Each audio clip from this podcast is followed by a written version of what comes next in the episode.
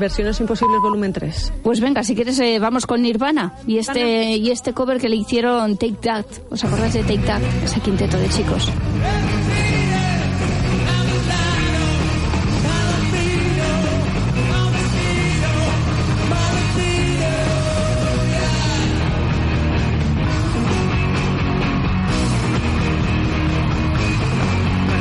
Esto será de quitarse la camiseta. Ya se había ido Robbie Williams del grupo. ¿Qué cosas pasan en la Claro, está, la guitarra es una fatal, en el punteo las mejores peor. familias, en los mejores grupos. Los pasan productores estas que hacen cosas. mucho daño a la música, insisto. Mucho, mucho, mucho. Pues sí. Bueno, sin violines, Federico, para esta tarde estar en- Esta tarde hay que en forma. poner algo cálido y tal, y luego ya cuando salgamos del gulag, entonces ya nos tomaremos algo Sí, calentito, contundente. efectivamente. Pues nada, pues a las 7 estaremos ahí, es decir, que más o menos ahora ya tenemos que salir con unos Hay que ir para porteadores para ir llegando ¿Cómo está la M30? en- con la nieve y todo eso, pues para llegar a tiempo. Ahí estaremos, pásenlo bien.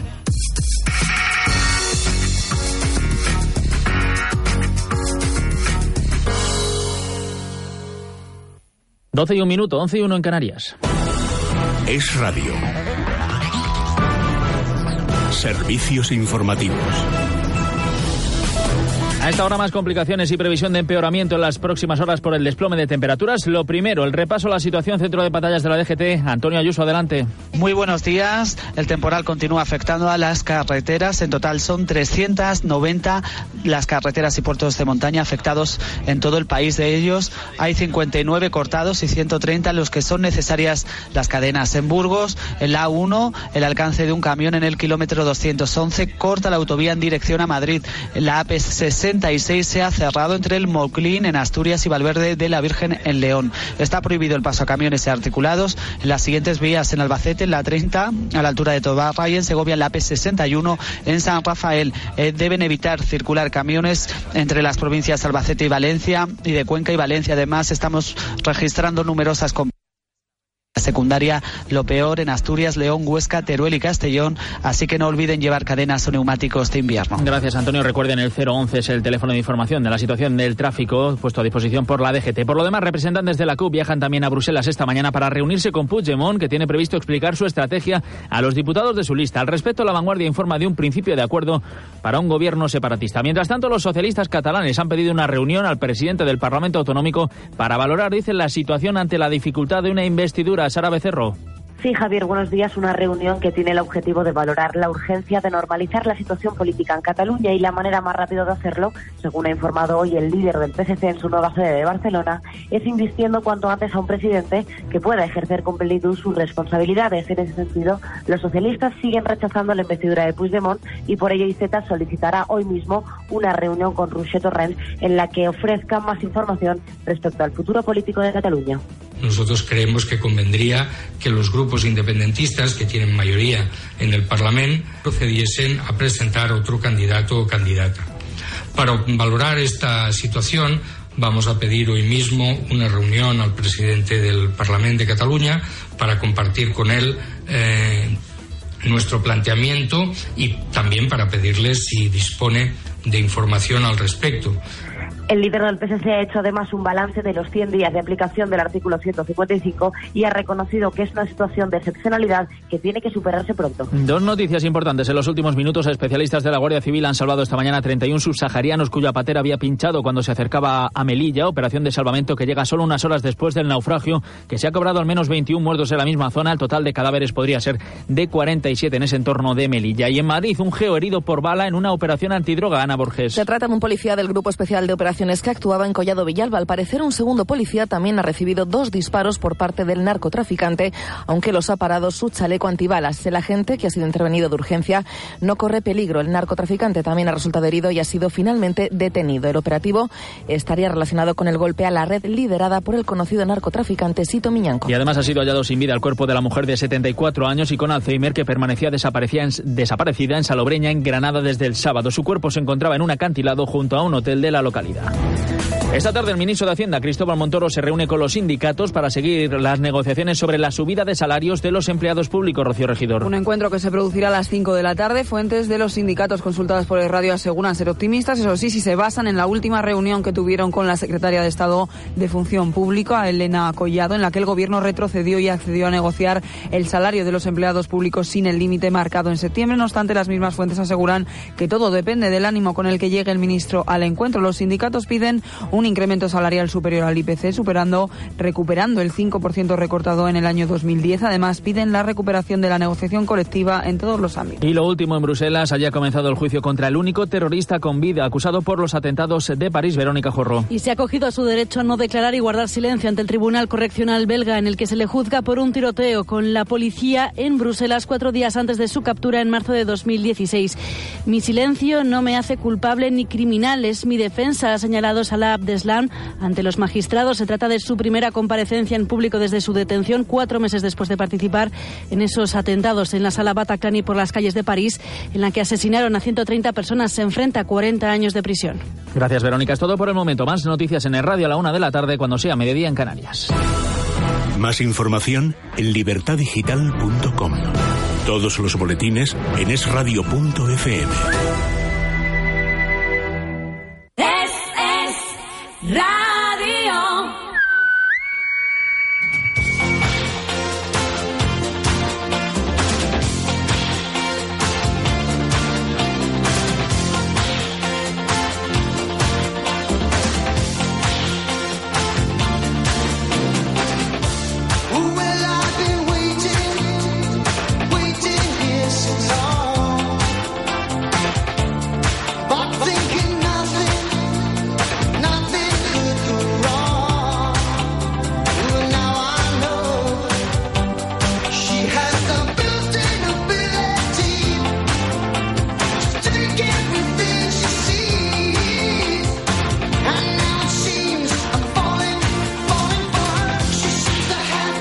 Tal? Saludo, buenos días desde Gran Canaria. Pasan siete minutos de las 11 de la mañana en Canarias.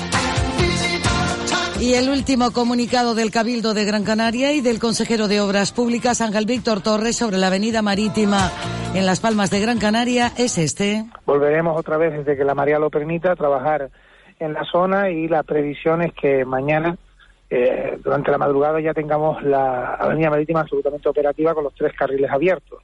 Hoy es muy importante que se atiendan a las recomendaciones y a las indicaciones. Ayer tuvimos una reunión de emergencia en la que estaba el plan eh, insular, estaba la Guardia Civil, la Policía Local, el Ayuntamiento de las Palmas de Gran Canaria, el Cabildo de Gran Canaria.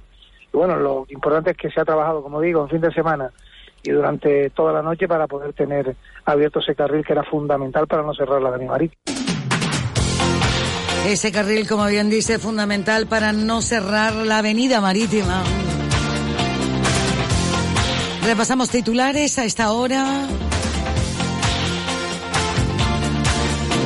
Y también recordamos que sobre las once y media tenemos cada lunes, miércoles y viernes Sal Saludando.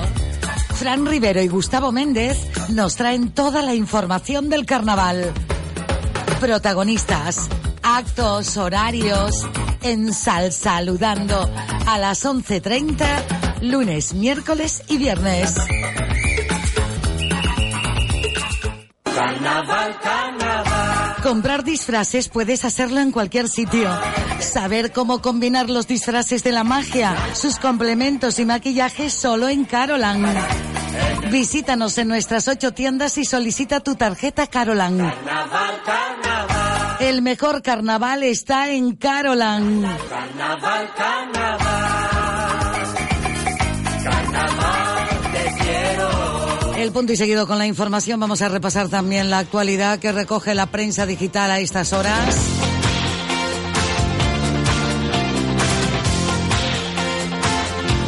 Un socavón atasca la ciudad por el sur. En relación a esa actualidad y noticia, era lo que acabamos de escuchar de Ángel Víctor Torres, consejero de Obras Públicas del Cabildo de Gran Canaria. Ahora mismo en el municipio de Tejeda hay un gabinete de crisis. Se está reuniendo el alcalde, seguridad, emergencia y también la Concejalía de Cultura y Festejos. Este gabinete de crisis viene sobre todo relacionado para saber si se va a celebrar o no la, este próximo fin de semana las fiestas del almendro en flor que han sido canceladas este pasado por motivo de la climatología. Parece ser que está previsto que a partir del miércoles eh, el frío no amaine, sino todo lo contrario, que haya más nevada y que probablemente viernes o sábado esa nevada llegue hasta el municipio de Tejeda. En cuanto tengamos más información sobre este gabinete de crisis por el tema de las fiestas del almendro en flor, ampliaremos la información. En las páginas de Sociedad, la unidad de donantes del Dr. Negrín es un centro de referencia regional y también tiene que renovar todos sus tipajes. Solo menores de 40 años podrán donar médula.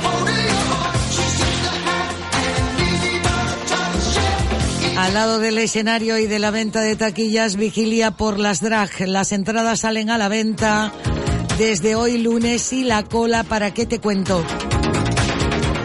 Vamos, como si fuera mm, el status quo.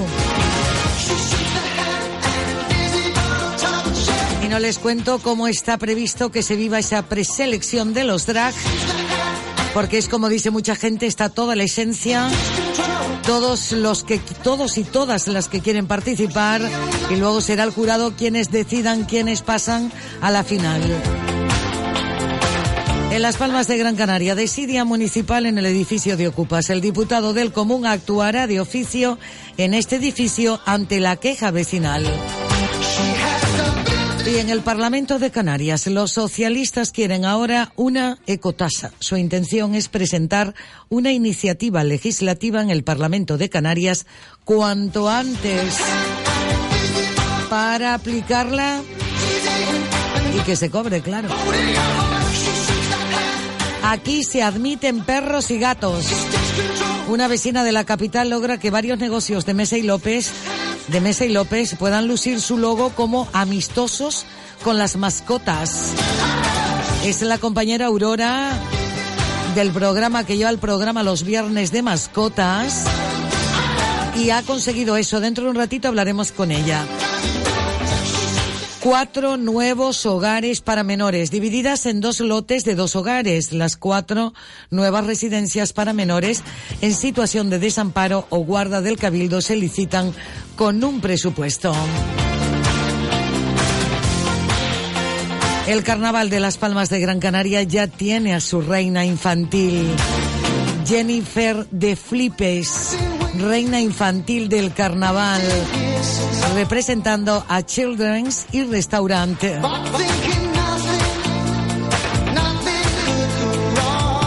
Jennifer de Filipis Monforte. Récord histórico de turistas en Gran Canaria. La isla recibió 4.587.000 turistas en el año 2017, lo que supone un incremento del 8,6% y 363.000 visitantes más que en el año anterior. El tercer género exige ser legal. Desde la niñez tenían claro que no eran niña ni niño respectivamente, su sexo asignado, pero tampoco se sentían niño ni niña.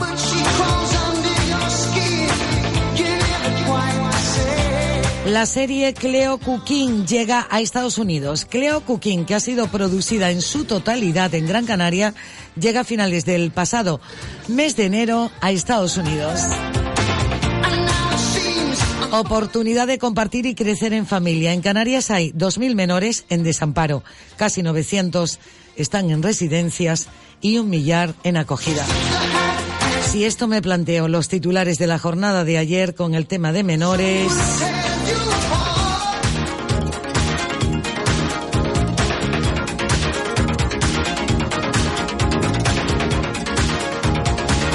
Ayer el periódico La Provincia abría con su portada y con una información interior en la página número 15 que casi la mitad de los menores detenidos por la Fiscalía ha maltratado a sus padres. La violencia doméstica se consolida como el tercer delito más cometido entre los adolescentes por detrás de las lesiones y del hurto. Los insultos, amenazas y agresiones a los progenitores crecen un 10% cada año. El uso masivo de las redes sociales y su mundo paralelo entre las causas del conflicto.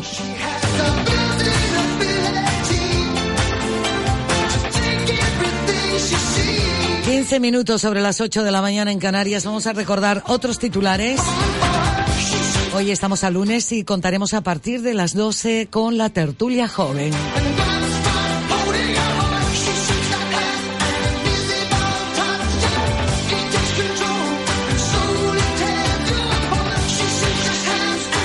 Encarna Galván, la concejal de seguridad de Las Palmas de Gran Canaria, habla sobre el derrumbe en el Confital. Afortunadamente, el centro de atención de las personas sin hogar que tenemos justamente aquí al lado, pues puede haber sido una ayuda para evitar que esas personas pudiesen estar ahí en la noche del desprendimiento.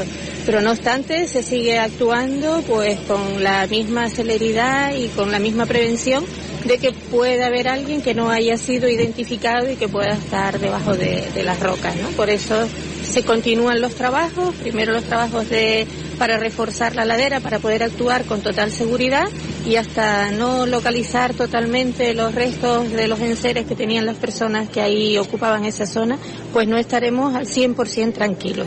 Encarna Galván es concejal de seguridad. Javier Doreste, concejal de urbanismo. Se supone que esos trabajos van a continuar entre hoy y mañana y mañana o lo antes posible, desde que se pueda y sea la zona segura, se bajará una pequeña máquina para empezar a fragmentar las rocas que hay debajo, porque no descartamos que haya alguien debajo. Es verdad que todo parece indicar de que no lo hay, pero queremos asegurarlo. Una vez eh, fragmentada la roca y despejada la zona, también encargaremos estudios geotécnicos eh, a lo largo del paseo, de este tramo, para asegurarnos de que el paseo es seguro. Ahí estaban las declaraciones de Javier Doreste, concejal de urbanismo de Las Palmas de Gran Canaria. La otra noticia está centrada en la EMET.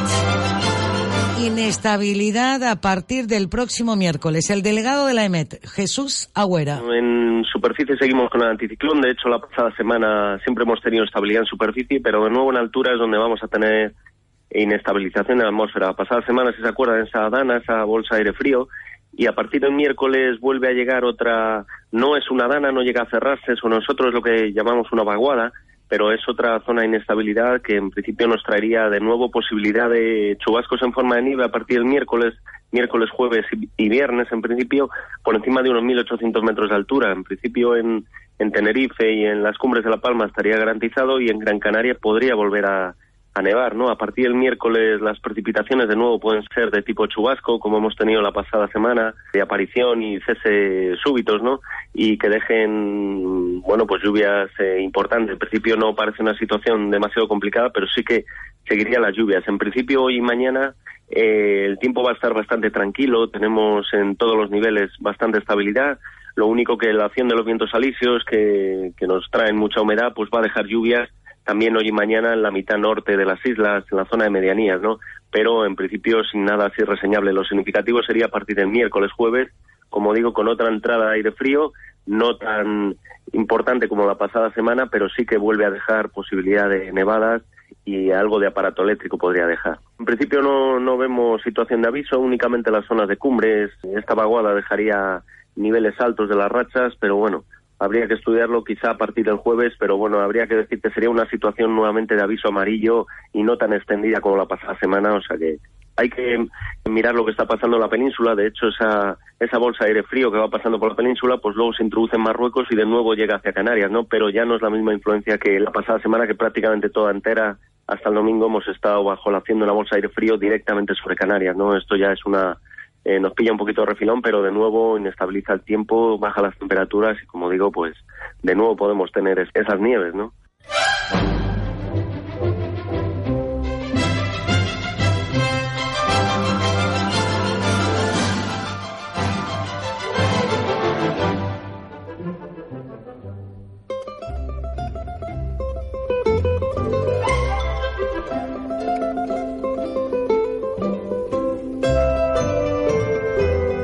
Ahí estaban las declaraciones de mm, Jesús Agüera, el delegado de la EMET en Canarias, hablando precisamente de cómo se presenta el tiempo a partir del miércoles. Nosotros pendiente también a la situación de Tejeda. Vamos, la climatología va a marcar la escaleta para las fiestas del almendro en flor, la escaleta para el carnaval de Las Palmas de Gran Canaria. A ver qué nos cuentan hoy Gustavo Méndez y Fran Rivero, que dentro de un ratito estarán ya aquí sal saludando al carnaval 2018. Son ahora las 11, 20 minutos de la mañana en Canarias. En Peletería Naranjo te espera tu chaqueta de piel ideal. En todos los colores y diseños más actuales y únicos. Para caballeros y señoras. La sentirás como tu segunda piel. Descubre la calidad de las buenas firmas españolas y europeas. Con la mejor relación calidad-precio de siempre. En las mejores pieles de Ante y Napa. Confeccionadas a tu medida. Peletería Naranjo. Calle Sagasta, número 6.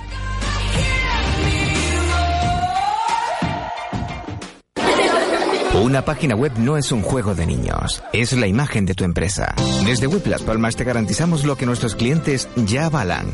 En nuestro estudio profesional siempre estamos a la vanguardia en tecnología para el desarrollo de páginas web de última generación. En weblaspalmas.es ponemos a tu disposición nuestro equipo de profesionales para la creación y el mejor posicionamiento de tu proyecto web. Con Web Las Palmas la imagen de tu empresa en Internet está 100% garantizada. Llámanos al 928 26 97 74 o visita nuestra web www.weblaspalmas.es. Web Las Palmas, diseño web y desarrollo creativo. La magia del carnaval está en Carolan. Para disfrutar de los carnavales de la magia, Carolan le ofrece una magnífica oferta. Elige los productos Pin Price y tendrás los mejores precios. Visítanos en nuestras ocho tiendas y solicita tu tarjeta Carolan. El mejor carnaval está en Carolan. Carnaval, carnaval. Carnaval de. Cada lunes, miércoles y viernes, sal saludando. Fran Rivero y Gustavo Méndez nos traen toda la información del carnaval. Protagonistas, actos, horarios, en Sal Saludando a las 11.30, lunes, miércoles y viernes. Carnaval. Vamos hablando de carnaval, resulta de que el concejal también de turismo habla del estudio y del impacto del carnaval en las Palmas de Gran Canaria. Pedro Quevedo. Además, eh, también eh, identifica los aspectos, efectivamente, los económicos, los sociales y los medioambientales, porque claro, eh, el impacto de un evento como el carnaval trasciende claramente el tiempo de celebración del carnaval. La cuestión es, bueno, ¿y ¿nos interesa proyectar esto a lo largo del año? Sí. ¿Nos interesa articular el conjunto de fenómenos que hay alrededor? Del carnaval, lo que se viene a denominar un clúster, con toda la gente que está implicada en esto, mm, en este fenómeno del carnaval, que es que trabajan todo el año, eh, todo el año. Nos interesa entender esto globalmente, promoverlo globalmente, analizar sus impactos, ver de qué manera implicamos no solo a la población, sino a las personas que nos visitan, claro que sí. Eh, este, además, sería el ejemplo para luego trabajar con el conjunto de la agenda de eventos importantes que tiene esta ciudad. Es una metodología, analizar, estudiar las consecuencias, los efectos, porque es la forma de acertar a la hora de planificar las políticas.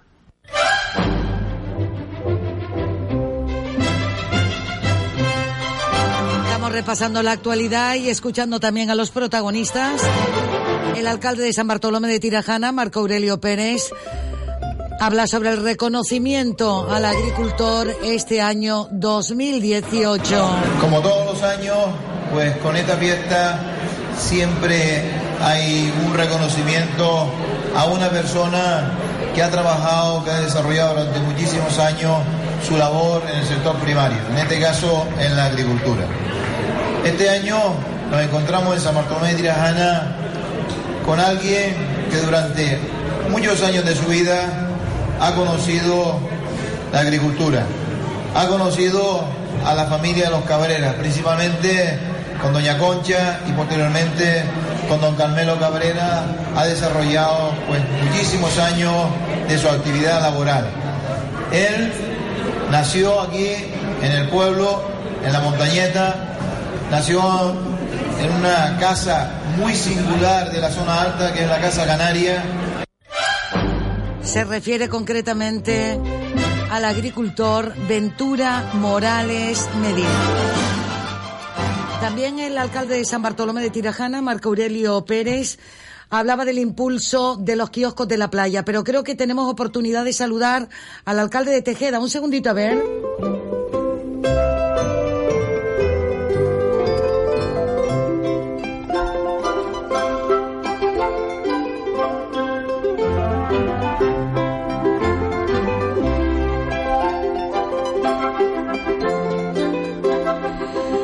Vamos directamente hasta el municipio de la de Tejeda para saludar al señor Pereira, su alcalde.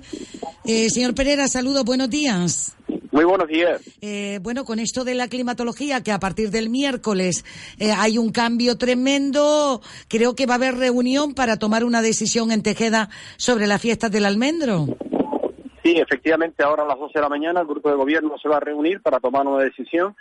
Si bien inicialmente las fiestas se habían puesto para este próximo fin de semana, pero teniendo en cuenta de que la lluvia continúa eh, haciendo acto de presencia en el municipio de Tejeda, durante la mañana ha estado lloviendo, las predicciones son que continúen esta semana, incluso se prevé que pueda llegar algo de, nieve el fin de semana, pues vamos a tomar una decisión. Eh, posterior, posteriormente, después de la misma, se la haremos saber a los medios de comunicación para que el pueblo se entere y ya a ver qué fecha decidimos para celebrar este acto. Claro, no es otro el, el- el tema de los cambios, viene motivado por la climatología. Señor Por Pereira, supuesto. estaremos pendientes a esa reunión porque todo lo que se decide, eh, sin duda, es por seguridad. Por supuesto, por supuesto. La seguridad tiene que primar ante todo y también tenemos, queremos que las personas que se acerquen a Tejeda a las fiestas del almendro que disfruten de ellas, que no vayan con una agonía a mojarse y evitar colapsos y, y lugares donde no tener donde aparcar y demás. Queremos que disfruten de, de todo lo mejor. Que así sea. Estaremos pendientes por si terminan antes de la una a poder dar la información o lo daremos con los servicios informativos. Un saludo. Igualmente, gracias. Gracias, Tejeda. A través de su presidente y alcalde del municipio, antes de entrar con sal saludando, Chano Rodríguez, buenos días. Hola, ¿qué tal Dulce? Muy buenos días. ¿Qué noticia nos traes? Bueno, deportiva hay un montón, es decir, de- estamos al lunes después de un fin de semana deportivo, tenemos que apuntarnos al baloncesto, a esa victoria, 80-87 ayer en Guipúzcoa, un paso adelante del Club Baloncesto de Gran Canaria, que bueno, que se prepara para la Copa del Rey que ha de afrontar aquí en Gran Canaria este próximo mes de febrero. Bueno, la próxima semana ya, estamos a la, vuelta, a la vuelta de la esquina, es decir, incluso con esos carnavales pasados por agua. Por otro lado, Las Palmas Atlético juega esta tarde a las 5 de la tarde frente al Córdoba, eh, por cierto, unas Palmas Atlético que estaba a 14 puntos de la salvación y en estos momentos, si gana esta tarde en Córdoba, el Córdoba B, ya saldría de la zona de descenso. Es decir, el trabajo de Juan Manuel Rodríguez está siendo realmente extraordinario. Y a ver lo que sucede con la Unión Deportiva Las Palmas a las 8 en el Estadio de Gran Canaria ante el Málaga. Por cierto, un partido importantísimo. Se enfrentan el último clasificado y el penúltimo. Es decir, el Málaga último, la Unión Deportiva Las Palmas. Una Unión Deportiva Las Palmas que no puede ceder. No ya porque sea importante el enfrentamiento ante el Málaga, que sí, sino porque posiblemente Las Palmas no tenga que luchar contra el Málaga para salvar la categoría, sino con el Levante o incluso el Alavés, que este pasado fin de semana han obtenido buenos resultados. El Alavés ha ganado, el Levante ha obtenido como local un importante punto ante el Real Madrid, un empate a dos, y una Unión Deportiva Las Palmas que no puede quedar descolgada. Para eso ha de ganar esta tarde al Málaga. Por eso digo, no ya el partido importante, sí, ante el último clasificado, sino porque la Unión Deportiva no debe luchar con el Málaga, sino tiene que luchar con otros equipos para salvar la categoría. Por cierto, estamos ante eh, los últimos años eh, el menor número de canarios convocados para un partido de fútbol. Además, posiblemente nos encontremos ante el partido en el que menos canarios eh, van a jugar desde el inicio. Y tengamos en cuenta que la Unión Deportiva Las Palmas ha incorporado a siete futbolistas, de esos siete, cinco están convocados para el partido de hoy, aunque ayer comentaba Paco Gémez que estaba satisfecho con los recién ingresados en la Unión Deportiva Las Palmas, yo sigo pensando que la plantilla incluso es muy inferior a la que teníamos a comienzo de temporada con esos malos resultados. En definitiva, en definitiva, vamos a ver a qué nos atenemos esta tarde. En principio no debe ser un partido complicado frente al Málaga, teniendo en cuenta que el equipo andaluz es colista y que, bueno, lo cierto es que posiblemente sea hoy por hoy el peor equipo de la primera división. Y atención porque la situación eh, como está en el mundo de los entrenadores, eh, tan solo dos detalles, el Deportivo de La Coruña ya en la jornada de ayer de- echó a Cristóbal, es el segundo entrenador que echa el Deportivo de La Coruña en la presente temporada, está eh, eh, precede a la Unión Deportiva Las Palmas en la tabla clasificatoria. Y también en Canarias, eh, el mensajero ayer, después de los malos resultados y sobre todo esa última derrota del mensajero, pues destituía a un, técnico eh, que bueno que le llevó de la segunda división B a la tercera. Lo cierto es que no ha estado muy muy afortunado. Y bueno a ver lo que sucede hoy en el estadio de Gran Canaria. Es decir mucha atención a ese partido. Mm, Las Palmas Málaga bueno es un partido Paco Gémez dice, solo nos vale ganar. Sí, sí, no, es que no, a la Unión Deportiva Las nervio. Palmas de la, de situación no le vale otra cosa que no sea que no sea ganar, ¿no? Así que bueno, a, a- a empujar un poco a ver si somos capaces de sobrepasar esta coyuntura, esta situación. Ahí está en la contraportada Paco Gémez. Vamos a salir a buscar un partido en el que tenemos que tener en la, me- en la mente que solo nos vale ganar. Pero Ahí lo que- acaba de decir, tenemos que tener en la mente, solo nos vale ganar. Ay, ay, ay, entre el carnaval, el almendro en flor, el Herbalife, triple. Partido de la Unión Deportiva Llano, yo, yo no valgo, pero bueno, bueno, no puedo para tanto, ¿eh? Nada, pues y eso que no eres aficionado al mundo del deporte, si lo Ay, llegas ay, a ser ay, y si ay, llegas a ser una fanática del deporte, en este momento no te podrías levantar. Si eres de la Unión Deportiva Las Palmas, claro. no podría estaría- ni hablar, di tú, ¿eh? No Sí, podría sí, ni hablar de la emoción. Vamos, toda una semana pasándolo realmente mal. Bueno, le pongo color como Pollock. Gracias, Chano. Sí, el color seguramente se lo pondrán en las murgas esta, esta tarde. Seguramente alguna canción caerá a la Unión Deportiva. Seguro, seguro, verás. seguro, seguro. Gracias. Me sonrío porque ya veo a Fran Rivero, a Gustavo Méndez en pecera ya. A ver, señores, señores, sintonía.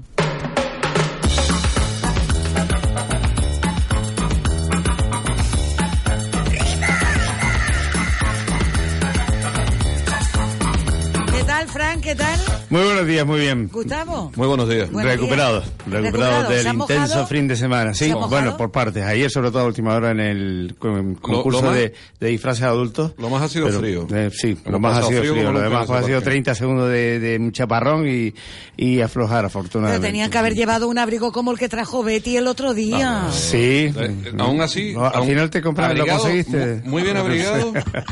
y hay momentos en los que las rayas de viento entra por el parque. y- Eh, Sí. sí, criminal. Ayer, a- ayer había un chihuahua deseando ser un husky. Porque estaba pasando frío ese pobre en el parque. El pobre parque. Hoy, hoy un día muy ajetreado a partir de las ocho y media, pues tenemos fútbol, tenemos murga, Además, primera ese, final. e- Ese colectivo coincide porque muchos murgueros están en las peñas de la Unión Deportiva. Claro, y fútbol, noche- carnaval y, se reparten y Operación lados. Triunfo también. o sea que También. hay, hay para todos los públicos mm, a partir de las ocho y media. O sea que esperemos que gane Las Palmas al Málaga y que nos dé pues una, una alegría. eh, No, no queda otra, porque como no gane. Para toda la semana. Como no gane, pues entonces sí, lo tenemos más crudo que el Madrid ganar la Liga. Vamos. Ah, no, es- es- es- de todas maneras, de todas maneras es muy difícil. Ningún equipo en la situación que ha estado Las Palmas con los puntos que tiene a estas alturas de tabla ha conseguido salvarse. No, nunca ha conseguido salvarse. o sea toda la nada, historia de la liga. que es lo que hay. A- Esperemos romper la historia, ¿no? Efectivamente. Bueno, pues hoy primera fase del concurso de Murga, el tiempo acompañará, a partir de mañana no sabemos, bueno, sí lo sabemos, no, lo- no va a acompañar. La- de todas maneras, la previsión de la EMET decía que hoy, de 6 de la tarde a 12 de la noche, podía haber un 40% de, de Mm. probabilidades de precipitación, pero a partir de mañana sí que Está es muy cruda la 85, cosa. 85, 100, 100, 100 y 100 hasta el lunes que viene. Hasta el lunes que viene. Pues, Y, y los actos importantes que tenemos esta, este, Además, esta con- semana y con el puente Con bajada de, de- temperatura, mm, bajada de la cota de nieve a 1400 metros. O sea, esto es. Y vuelve a nevar en la cumbre. Sí, Este año, antes estaba yendo a Dulce con el alcalde de Tejeda, digo, este año la novedad eh, del almendro en flores es que eh, han- van a aportar las almendras congeladas, que no se había hecho nunca. van a envasar almendras congeladas y ya... Bueno, no, y, si, y- no, y si no, que le hagan turrón para agosto. O sea, que ya está claro. También otra Sí, sí. posibilidad. Otra posibilidad. Bueno, pues vamos a hacer un pequeño resumen de lo que ha sido el fin de semana maratoniano. No hemos salido prácticamente del parque. El viernes teníamos eh, las comparsas adultas. Eh, concurso de comparsas ese, ¿eh? ¿Eh? Muy bien. Pues bueno, ganaron las que tenían que ganar. O sea, el jurado lo tenía muy fácil, por mucho que el presentador dijera, lo tiene muy difícil, no, estaba muy fácil. De tal manera que hasta que se podía haber eh, ahorrado hasta ir a deliberar, vamos, lo podía Bueno, haber hecho sobre la lo, que está claro es que esto viene también de atrás, es, es uno de los, de los males o de los problemas que tiene el carnaval con algunos grupos y hay la diferencia a nivel tan grande que hay entre comparsas. No nos olvidemos que Aragüimé dejó de concursar precisamente porque ya llevaba... Siempre ganaban, Siempre ganaban, entonces al final decidieron que cuentan con ellos para la cala como comparsa oficial de, de aquella manera del carnaval y No, participan en la gala. Sí, son los que participan en la gala y participan como cuerpo de baile en oberturas. Es como y los nietos cosas, de Kika, sí. que llevan fuera de concurso Exactamente. como filarmónica. Y, y de resto es Kizamba y Baracoa. Los Sí, demás. y Cubatao Sí, también. y Cubatao. Son los que. Pero sobre los que lleva, los- claro. Kizamba lleva dos años seguidos eh, ganando y volvemos a lo mismo. Pero mira, han Vol- ganado. Volvemos, volvemos a los Sí, grupos pero de fuera del ya, ya, municipio. ya, pero te digo una cosa, pero han ganado las tres primeras igual pasado año que este año, tanto en interpretación como en... En disfraz- en- bueno, en disfraz, en vestuario. en vestuario. Eh, que, bueno, que era evidente, o sea que, pero bueno, vamos a dar un chance, afortunadamente se presentan más comparsas, esto con el tiempo yo espero que vaya mejorando, Gustavo, Yo, y que que, a- vayan tomando ejemplo de las que están en, la- Ayer lo las uno- primeras, en las primeras posiciones. Ayer lo hablaba con uno de los máximos responsables de la, de la fiesta y que no, no solo no va mejorando, sino que cada año hay comparsas que van a peor. Eh, hay una foto, lo estuvimos comentando en el parque el viernes, hay una foto muy, muy descriptiva de esto. Una, una comparsa el viernes que en un momento determinado tenía siete personas en el escenario. Siete personas, y además siete personas prácticamente sin nada de vestuario porque salen pelados al escenario con tres plumas recicladas de los últimos diez años. Y se, es que estas son las cosas en las que a lo mejor eh, vale más la pena que tengas eh, cinco en vez de, de once o doce. Mm. Bueno, eh, eso en cuanto a comparsa, de todas maneras, esto es verdad que ganaron, estaban muy vistosas. Samba estuvo espectacular este año. espectacular, muy vistosas y, y lamentamos también que por el cambio de fecha, por el tiempo, pues no estuvieran las comparsas de Lanzarote, que también son Sí. muy buenas. ¿eh? Además, una de ellas que me encanta porque tiene música en directo. Y, Sí. y eso es algo que se ha perdido ya en, Porque el resto en las todo comparsas. enlatado. Todo, Todo enlatado. todo enlatado Todo y, todos eh, prácticamente con el mismo repertorio musical. se ha perdido. Coinciden mucho Sí.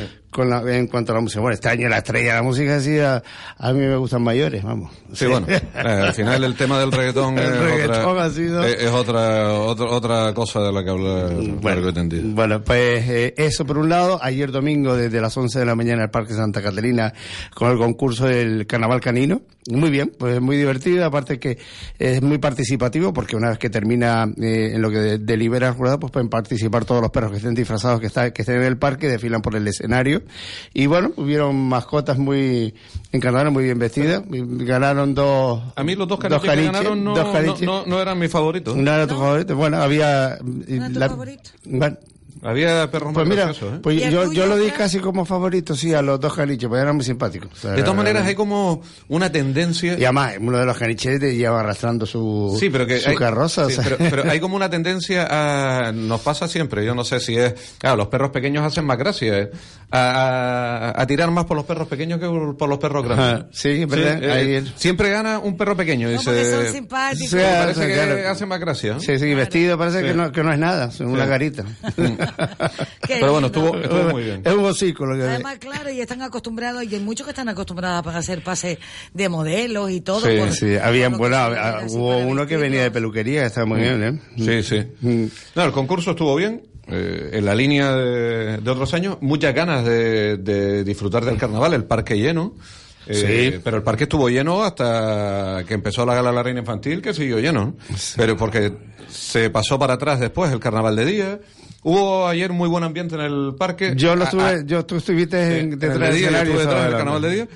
El tiempo, el tiempo también permitió, había sol, hacía un buen domingo para disfrutar. Tres cruceros, cosa que también... Sí, se eh, notaban, se notaban muchos muchísimo, extranjeros se- un montón de extranjeros sacando alucinados fotos. con los perros, porque habían tres cruceros ayer y estaban...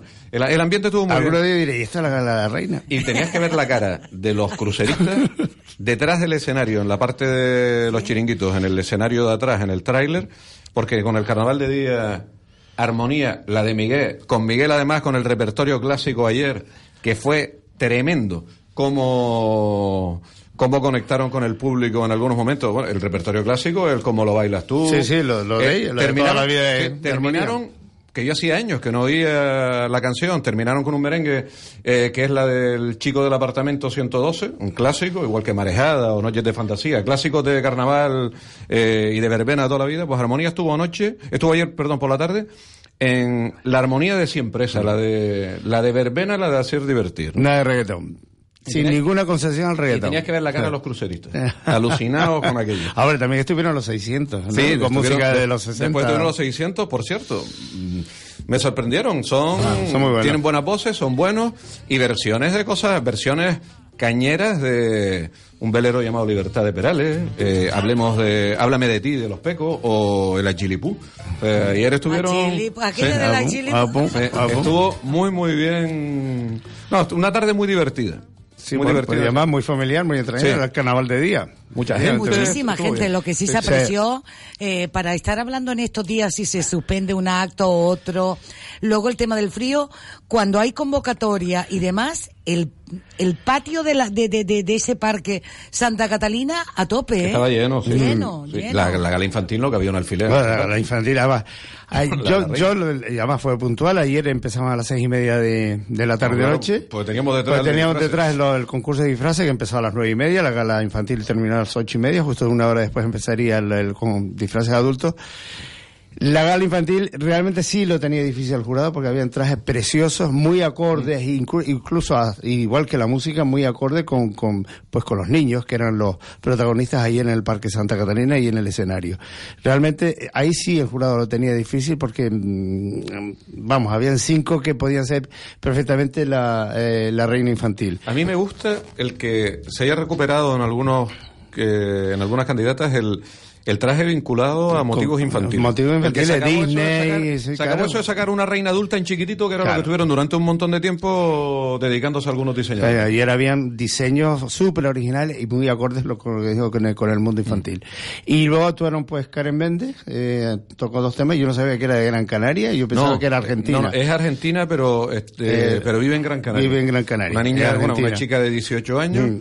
Youtuber, que se ha convertido en un fenómeno en, en las redes sociales, sobre todo en YouTube, con más de 21 millones de Claro, y reproducciones ahora y- incluso de versiones. se empezó con, empezó con versiones y ahora ya tiene su propio disco Sí. que va a sacar Pero fíjate que, por ejemplo, tiene 18 millones, yo lo estuve mirando antes de ayer, llegaba a casi 18 millones de reproducciones de- del Felices los Cuatro de Maluma, Ajá. Que es con lo que con lo que empezó a, a coger más nombre y lo que la, la- la disparó en las redes sociales. Sí, pues ayer tuvo muy buen éxito, muy buen acogimiento por parte del público también. Tiene Con buena voz. Con mucho cariño, tiene buena voz y tiene un gran futuro por Y la delante. frescura de, de la juventud. Sí, la frescura de la juventud. tema, muy bien, claro. cayó muy bien. Y luego vino un artista también que era irlandés, bueno, afincado en España, que también, pues bueno, tenía, llevó su club de fan, era, que con- cantó un tema dúo también con Karen Méndez. No recuerdo el nombre, La pero isla, la isla tiene muchas sorpresas. Aquí en el sur hay, hay mucha gente buena cantando y que vienen de otros sitios que al final se terminan quedando aquí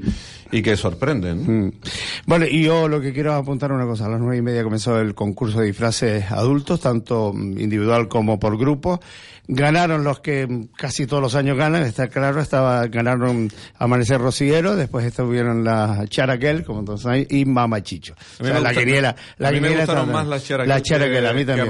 Más fresco las Charaquel, Sí. pero bueno, ganaron las que tenían, las que tenían, ¿eh? currazo total, curraron las que tenían que, digo, trabajar, eh, ganaron las que tenían que ganar, estaba entre las tres primeras, y una, y una tenía que ser disfraces adultos muy flojitos. Que ojo, Eh, que, que ya no es lo de antes, Frank, que ¿no? ahora es coreografía, Bueno, bailan. Eso es lo que, no, eso es lo que yo quería decir. Yo yo- creo que un año vamos a tener que hacer un concurso para las escuelas y las academias de baile.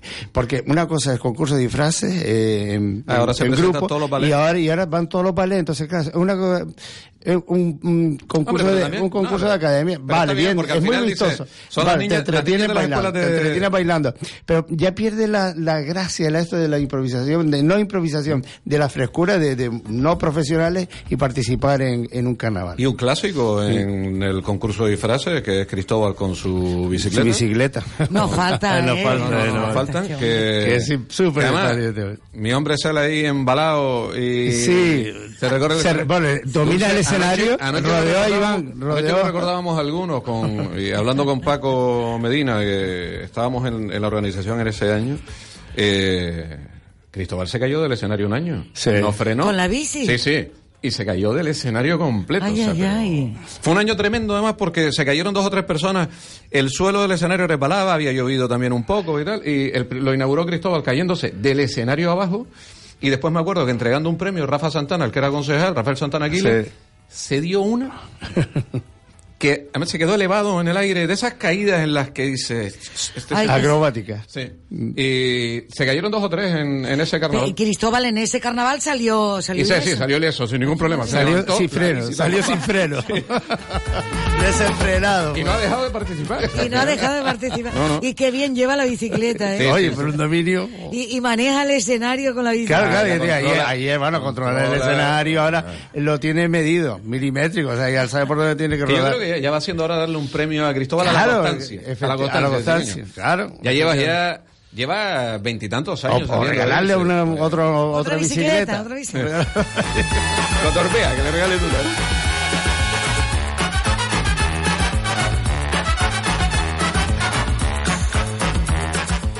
Bueno, hay que decir también que ayer, bueno, la ganadora, la, la reina infantil, eh, eh, la niña, bueno, eh, eh, ganó con la fantasía Te cuento mi cuento, a mi manera, que era pues eh, un traje de gris, de precioso, de, pues bueno, con la música de gris también, la banda sonora de, de la película y el musical, y pues bueno, la niña era Jennifer de Flippis eh, Monforte, y un diseño de Rafael Denis García.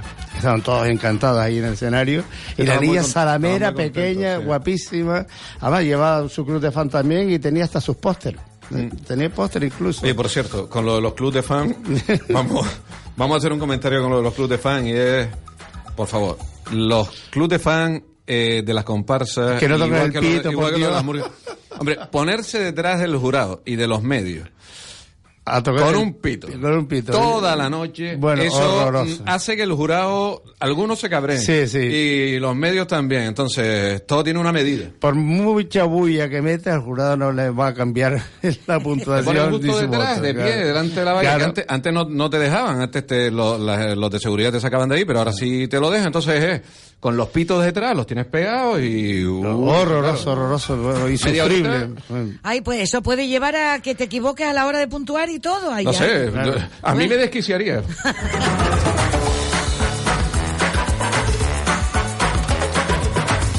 Ya está Pitu Pitu. Muy buenas, Pitu, el componente de los Sarimanches. Director de los Sarimanches. Director y Director. componente de los Sarimanches, Pitu Santana. Muy buenos días, Pitu. Hola, buenos días. Buenos días. Que cierran, que cierran esta noche. Esta noche, efectivamente. Bueno, preparados, Pitu. Eh, ¿Listo sí, ya? La verdad, llevamos preparados dos semanas. Que parece, parece que esta Llevamos noche, preparados dos semanas. parece que esta noche el tiempo a ustedes lo respeta. Eh, a partir de mañana va a ser más complicado, pero, pero bueno. Sí, bueno, la verdad que, que, que es una pena, que es una pena porque entonces pues no se valorará igual a todas las murgas, porque claro, si ya tienes que aplazar otro día, pues pues es malo, pero bueno, vamos a pensar en positivo más todavía de lo que hemos pensado y a ver si, si por lo menos por las noches, entre hoy, mañana y pasado, pues no llueve tanto. Yo creo, yo creo que el concurso va a salir sí o sí, porque ya la organización tiene claro de que la final es el 11. Eh, llueve, triene, eh, truene o, o nieve, tiene que ser el 11. Mm, Y- Igual que la cabalgata. y no hay más. Y date cuenta también el Sí. sábado la cabalgata. Y no hay que más. lloverá con ganas, pero bueno, no hay otro remedio que salir en paraguas. Porque entre otras cosas ha habido un cierto interés en que se fuera retrasando el concurso de Murgas, precisamente. Y yo creo que si hay alguien que sabe el por qué ha sido ese interés es Pitu, ¿no? Bueno, Pitu, ¿es así? no, no lo sé. ¿Eh? no Bueno. lo sé o no lo quiero saber. Eh, no sé, nosotros está claro que ahora mismo por seguridad no se ha podido hacer, ¿vale? Porque ha llovido bastante y, claro, y, y sobre todo se teme a que pase algo, ¿no? Porque, vamos, yo por lo menos que soy el que presento las canciones, yo no pienso tocar el micro si está lloviendo. Entonces, Eh, no, eso que me eso- llevo eso está claro, que la seguridad es lo primero. Entonces, bueno, y no sé, nosotros nos hemos ido adaptando y con muchas ganas, ya no estamos ni pensando en, en si, si está chispando, pues nosotros mismos seguimos cantando porque vamos, no tenemos ya ganas de, de, de de encima ya, vamos, los nervios son cada vez más. En el caso de pasar a la final, que sería muy raro que no pasaran, eh, invitados el día 11, Eh, ¿Cómo, perdón, no te entendí? que en el caso de pasar a la final, habrá invitados el día 11. Lo mismo que en Tenerife, digo yo. que ha sido el origen de gran parte de la polémica de este año. Eh, sí, a ver, nuestra idea es que si podemos, tenemos la suerte de pasar a la final, pues todo el mundo sabe que tenemos preparada la respuesta con, con los mamelucos. Pero primero hay que pasar a la final. Eh, y entonces, ahora mismo no estamos pensando en eso. Y luego, pues también, una vez pasemos a la final, ya hablaremos con los mamelucos a ver si pueden, porque claro, siendo un domingo, eh, no sé si van a poder venir. Pero vamos, ni lo estamos contemplando. Primero vamos a intentar pasar a la final y ya después lo vemos. ¿Qué tal fue el trato en, en Santa Cruz? Pues espectacular, eh, muchísimo mejor de, de lo que esperábamos. La verdad que teníamos ba- bastante miedo de, de la reacción del público, sabemos que, que nos esperan y que y que no- y que nos tienen cariño y que tal, pero no sabíamos tanto, que era tanto. Además habíamos pasado el día súper mal con el barco, eh, la primera vez que estábamos en ese recinto, no habíamos pisado el escenario, no, no sabíamos ni dónde estaba la gente, estábamos súper descolocados y fue como una vez salimos al escenario, vamos, fue eh, nos venimos arriba por momento eso, por, por el, por el Sí. trato de la No, y se notó también en el escenario. Sí, sí, se notó. Se notó en el además, escenario con ustedes. Se, not- Muy- se notó el buen rollo entre las dos murgas y el público, la conexión con el público que estaba encantado de que una murga de Gran Canaria pisara Y, el eh, fue, fue- un duelo muy bonito en el escenario también. ¿eh? Yo lo, lo vi luego la repetición también en, en YouTube y me encantó. La Mm. verdad que, que me encantó y me emocioné. Eh, nosotros tenemos miedo porque, a ver, está claro que esto es carnaval y que y nosotros nos llevamos muy bien con los mamelucos, pero claro, eh, hay muchos fanáticos. Sí, sí, sí. Hay muchos fanáticos y, y, y claro, y es su concurso. Entonces era como, uff, ¿sabes? Como encima estaba el ambiente por muy tenso por lo de que no pasaran los pambones a la final. Eh, estaba todo muy muy turbio, nosotros mm, casi todos mareados de- del barco, que, que fue el temporal este, vamos, era todo muy, se veía muy gris, la verdad. Y una vez salimos al escenario y yo ya se lo había dicho a, a, los- a los moteros que había que salir, pues, con- poniendo un pie enfrente y venga para adelante y pase lo que pase. Y nos silban, nos silban, nosotros, nuestros amigos son los mamelucos y punto. Pero todo lo contrario, vamos, una vez salimos y vemos el recinto ese que no se sentó en toda la canción. No, no. Según Mm. me comentan por ahí, es la primera vez en la historia que, Sí. que el recinto no se sienta en toda una canción, que está de pie toda la canción. Entonces, vamos, para nosotros fue espectacular. Sí, una, una cosa es el encuentro de murgas de Candelaria, que al final lo organizan las propias murgas y van murgas de, de Las Palmas, porque ya es, es un es un encuentro que se genera entre ellos.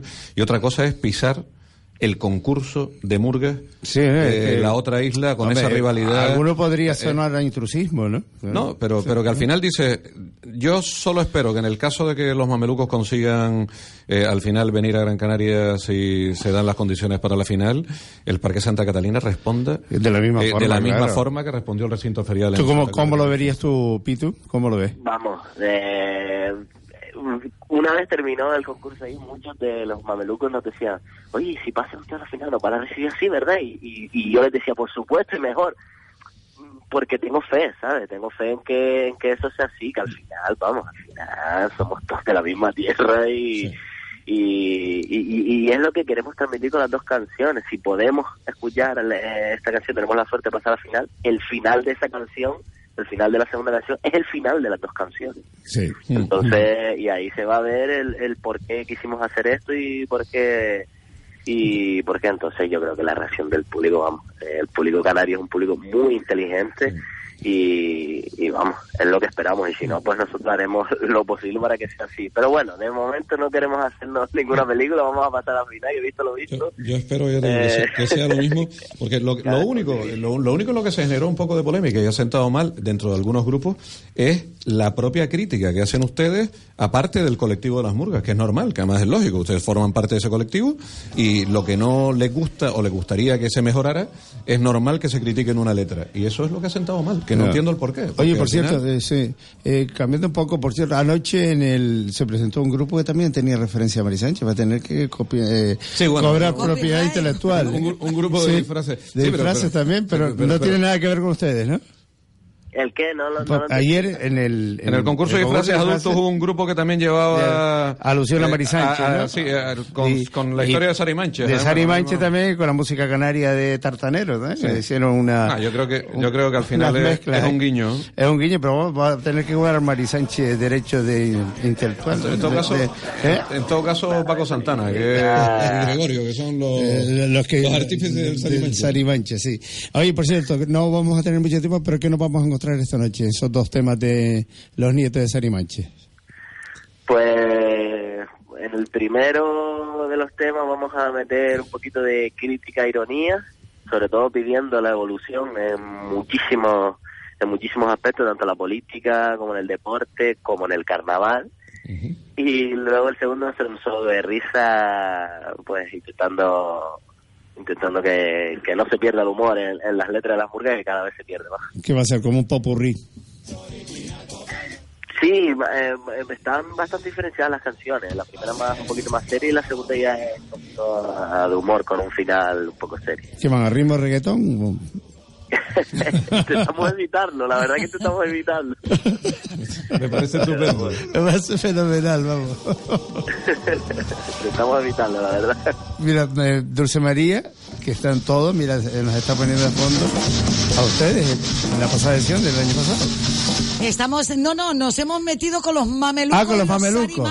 Ah, y Sari Manche, mira, vamos. Claro, en homenaje a este, a esta visita. Innovadora, además. Y pionera. Hasta el día 11. Hasta el ellos, día- eh, ellos todavía son los ganadores. Solo así. Son, son la murga ganadora del, Como pasado año. reina. Como la reina Como y la lo reina. track, Ajá. claro. Ellos todavía están reinando.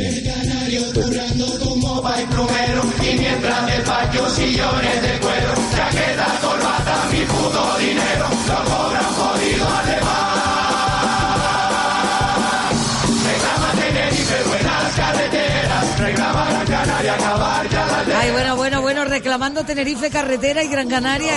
Qué bueno, Mameluco, Sarimanches. Muy bueno.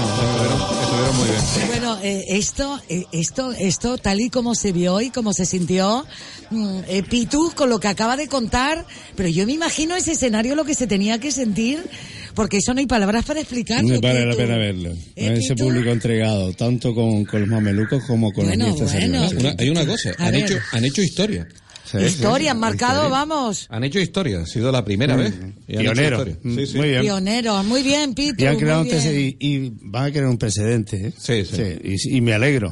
Fantástico. Además, reivindicaban también en las murgas su puesto, también su, su espacio en televisión, tanto la Lanzarote como Fuerteventura. ¿eh? Yo el otro día, cuando, lo- cuando yo los vi subir al escenario en la final de Tenerife, dije, sí, porque está don Pepito el del día muerto, porque si no le da un infarto y ese mismo día se va, ¿eh? Y ese día se va. Es verdad, el poder terminar. Porque él ver una murga canariona Bueno. pisando ese escenario, Vale. vamos. Le, no, le dedicaría todo un periódico. Entero. ¿eh? Entero. Hubiera sido portada del no, día. No, no portada ni una editorial, el periódico entero. Pitu, pues, oye, pues te deseamos Muchísimas mucho, gracias, mucha muchísimas suerte gracias, noche mucha a todos suerte noche, a todos, y- por supuesto, hoy, mañana y pasado, y esperemos que el tiempo acompañe para poder ver esa, ver esa gran final y también esperar eh, recibir a los mamelucos en caso En que ustedes también que vengan. pasen, que vengan y ustedes pasen también a, a la fase final. Pues nada, muchísimas eh, suerte. Vale, muchas gracias. Nos veremos en el parque. Muchas gracias. Venga, muchas gracias. Chao. El sonido de los murgueros, la contraportada, Gustavo. Imagínate, imagínate, Fran, eso lo, lo que decíamos con el día. ¿eh? Los mamelucos hubieran sido los traidores a Tenerife. Y esto, ni te cuento. Hubiera estado sacando el tío editoriales del día dos meses. no se han retorcido. En fin. Hasta un libro. Pero, pero esto es lo Hasta bueno, que al final eh, es lo que decía el otro día que algunos no se dan cuenta. Esto es una fiesta y hay que tomárselo como una fiesta. Cuando se toma una fiesta de otra manera, cuando se convierte en otras cosas y en rivalidad, en negocio y en otras eh, historias que no tienen por qué serlo, se pierde ese sentido. Esto es una fiesta en la que no pasa nada porque una murga de fuera venga a tu casa y tú vayas a la casa de la otra murga. Es así de sencillo. Pero seguimos hablando de lo de siempre. Nos hemos ido eh, la sociedad en algunos aspectos se ha ido futbolizando. Esa rivalidad del fútbol que se lleva a los extremos, lo hemos ido llevando a los extremos en otras cosas. y eso venga. es malo. Venga. Pues señores, Un nada. poquito de chispa para el Sí, fútbol y sí, para el sí. Bueno, suerte también en la Unión Deportiva Las Palmas. Esta tarde, gracias. ¿Eh? ¿Eh? Muy Es lo bien. único que le queda ya, suerte. Venga, bueno, volvemos el miércoles. Gracias. De verdad, de verdad. Sí, sí, de verdad, de verdad. Genial, sal saludando, dime. A lo mejor venimos en canoa, pero bueno, venimos el miércoles. Vendremos, en Vendremos. En góndola.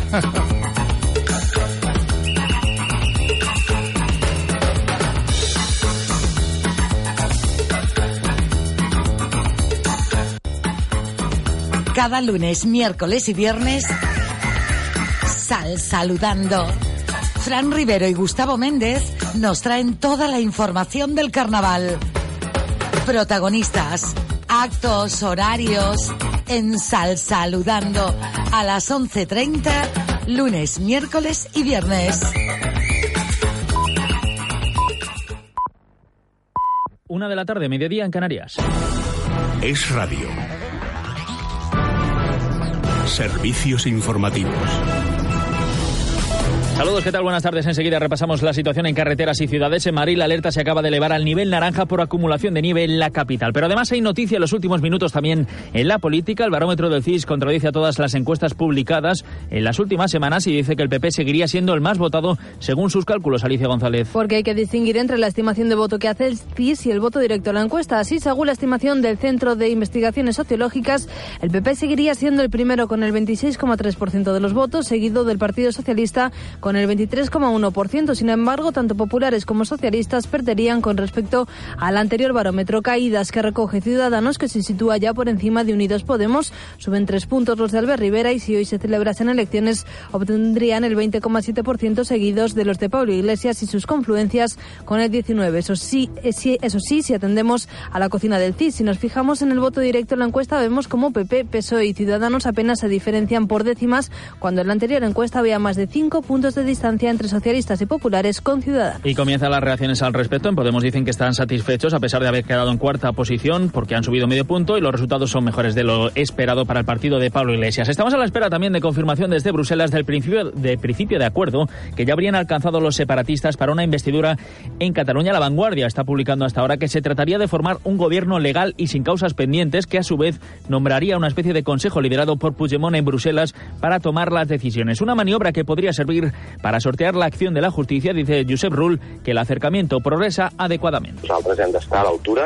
Y añadía en Racuno que deben estar a la altura, estamos trabajando, decía, tenemos muy claro que no vamos a callarnos, añadía en esa entrevista. El que tenim molt clar és que no, no, no, no, no callarem. En cualquier caso, los detalles y el supuesto acuerdo tendría que ser confirmado por el propio Puigdemont, Puigdemont que reúne hoy a sus diputados y a representantes de la CUP allí en Bruselas. Para el líder del PSC, Miquel Iceta, hay que avisar ante estos posibles planes de los separatistas. Nos ha sorprendido, debo decirle, eh, que parezca que se pretende dar a Carles Puigdemont una especie de premio de consolación. Eh, dice, no, no puedes ser presidente, pero te vamos a nombrar algo eh, para, en fin, cubrir las apariencias. Nosotros alertamos contra cualquier uso partidista de las instituciones y cualquier uso que las deteriore, que las degrade, que no sea suficientemente respetuoso con su valor Y la otra noticia de la mañana en relación con Cataluña y los separatistas está en la audiencia de Barcelona. Detalles, Fernando Lorente. Buenas tardes. Buenas tardes. La sección décima está celebrando allí la vista donde el tribunal va a decidir si los condenados por el caso Palau entran o no en prisión antes incluso de que la sentencia sea firme. Recordemos que la audiencia de Barcelona condenó a los máximos responsables del Palacio de la Música como autores del expolio de 23 millones de euros, nueve años y ocho meses de prisión a Félix Millet, siete años y medio a Jordi Montul y cuatro años y medio a la exgerente Gema Montul. Para ellos también para el exconsejero de Convergencia, Daniel Osácar, condenado a cuatro años y cinco meses de cárcel. La Fiscalía reclama el ingreso inmediato en prisión preventiva a la espera de que el Tribunal Supremo revise en segunda instancia los recursos contra el fallo. El tribunal consideró además que la formación separatista se embolsó 6 millones de euros en comisiones ilícitas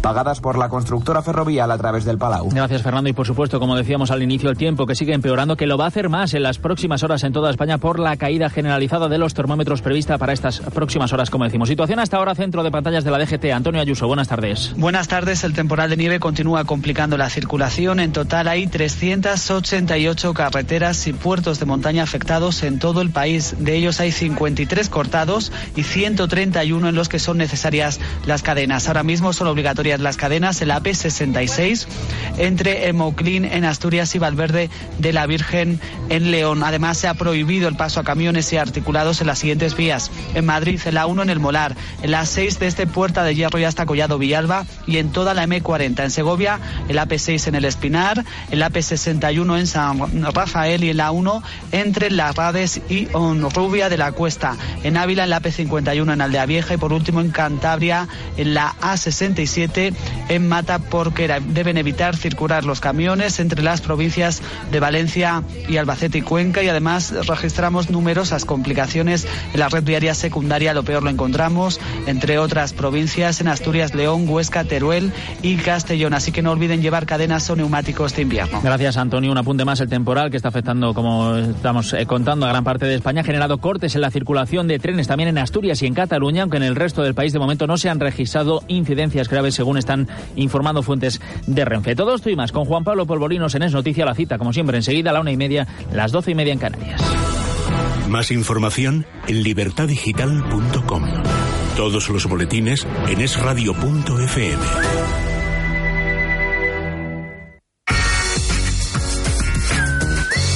Es radio. En la sintonía de Es Radio ponemos el punto y seguido a esta hora. Pasan cinco minutos de las 12 del mediodía y enseguida vamos a entrar en tertulia con la tertulia joven de los lunes. Pasamos del carnaval a hablar de carnaval, de sociedad, de cultura, del socavón en la avenida marítima, del frío, del cambio de temperatura que vamos a tener, de cuántas cosas que tenemos que hablar y de la ecotasa que según el Partido Socialista dice que se debe de aplicar. ¿Qué dirá Coalición Canaria? No sé. ¿Qué dirá Ciudadanos? Y el Partido Popular no tengo ni idea. ¿Y Podemos? Intentaremos ahora hablar de estos temas aquí sobre la mesa.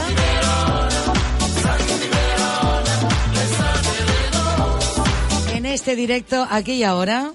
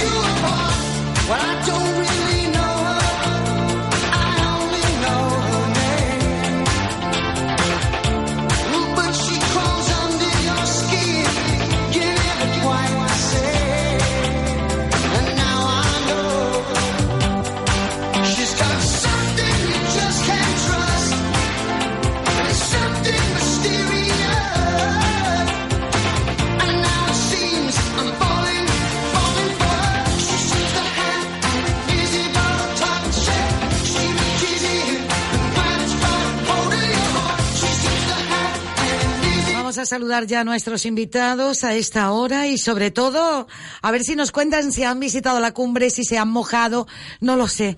Hola, ¿qué tal? Buenos días, Sergio. Buenos días. Buenos días, Gaby. Buenos días. Buenos días, Zeus. Uy, Zeus, no te escucho. A ver ahora. Buenos días. Buenos días, bien. Y Eliezer, saludo, buenos días. Buenos días. Eliezer, a ti sí que tampoco te escuchaba. Buen día. Ahora sí. Ahora sí, mucho mejor. Han estado en la cumbre, han visitado Gran Canaria, este continente en miniatura. ¿Tú qué crees, Dulce? pues sí, yo no sé, ustedes también la visitaron, ¿no? ¿Qué va, qué va? Yo es que vivo cerquita. ¿Dónde Entonces, vives, Yo vivo en? Firga. Firga, ah. Entonces me queda cerquita la visita. ¿Y, a dónde, y en qué parte fuiste exactamente? ¿Fuiste arriba a la cumbre? No, exactamente subir, subir, no, pero ahí por la zona esta de por encima de Valle Seco, los llanos, ya se notaba un poquito el frío. El y frío. Pues yo, sí, yo sí he subido, yo sí he subido a la cumbre, estuve el sábado arriba, cuando ya, ya, ya llegué la nieve estaba ya en sus últimas. ¿No te cayó ninguna piedra por encima con lo que pasó el otro día? Bueno, no, no, no, no, no, no, no me cayó ninguna piedra por Ninguno por de los encima, dos fueron los suerte. 40 rescatados, ¿no? Por el- los servicios canarios. de- Tampoco, tampoco, tampoco fui de los rescatados. Yo soy una persona, yo lo dije el otro día en la tertulia, yo soy un cazador de nieve, pero con prudencia y respetando siempre las medidas de seguridad.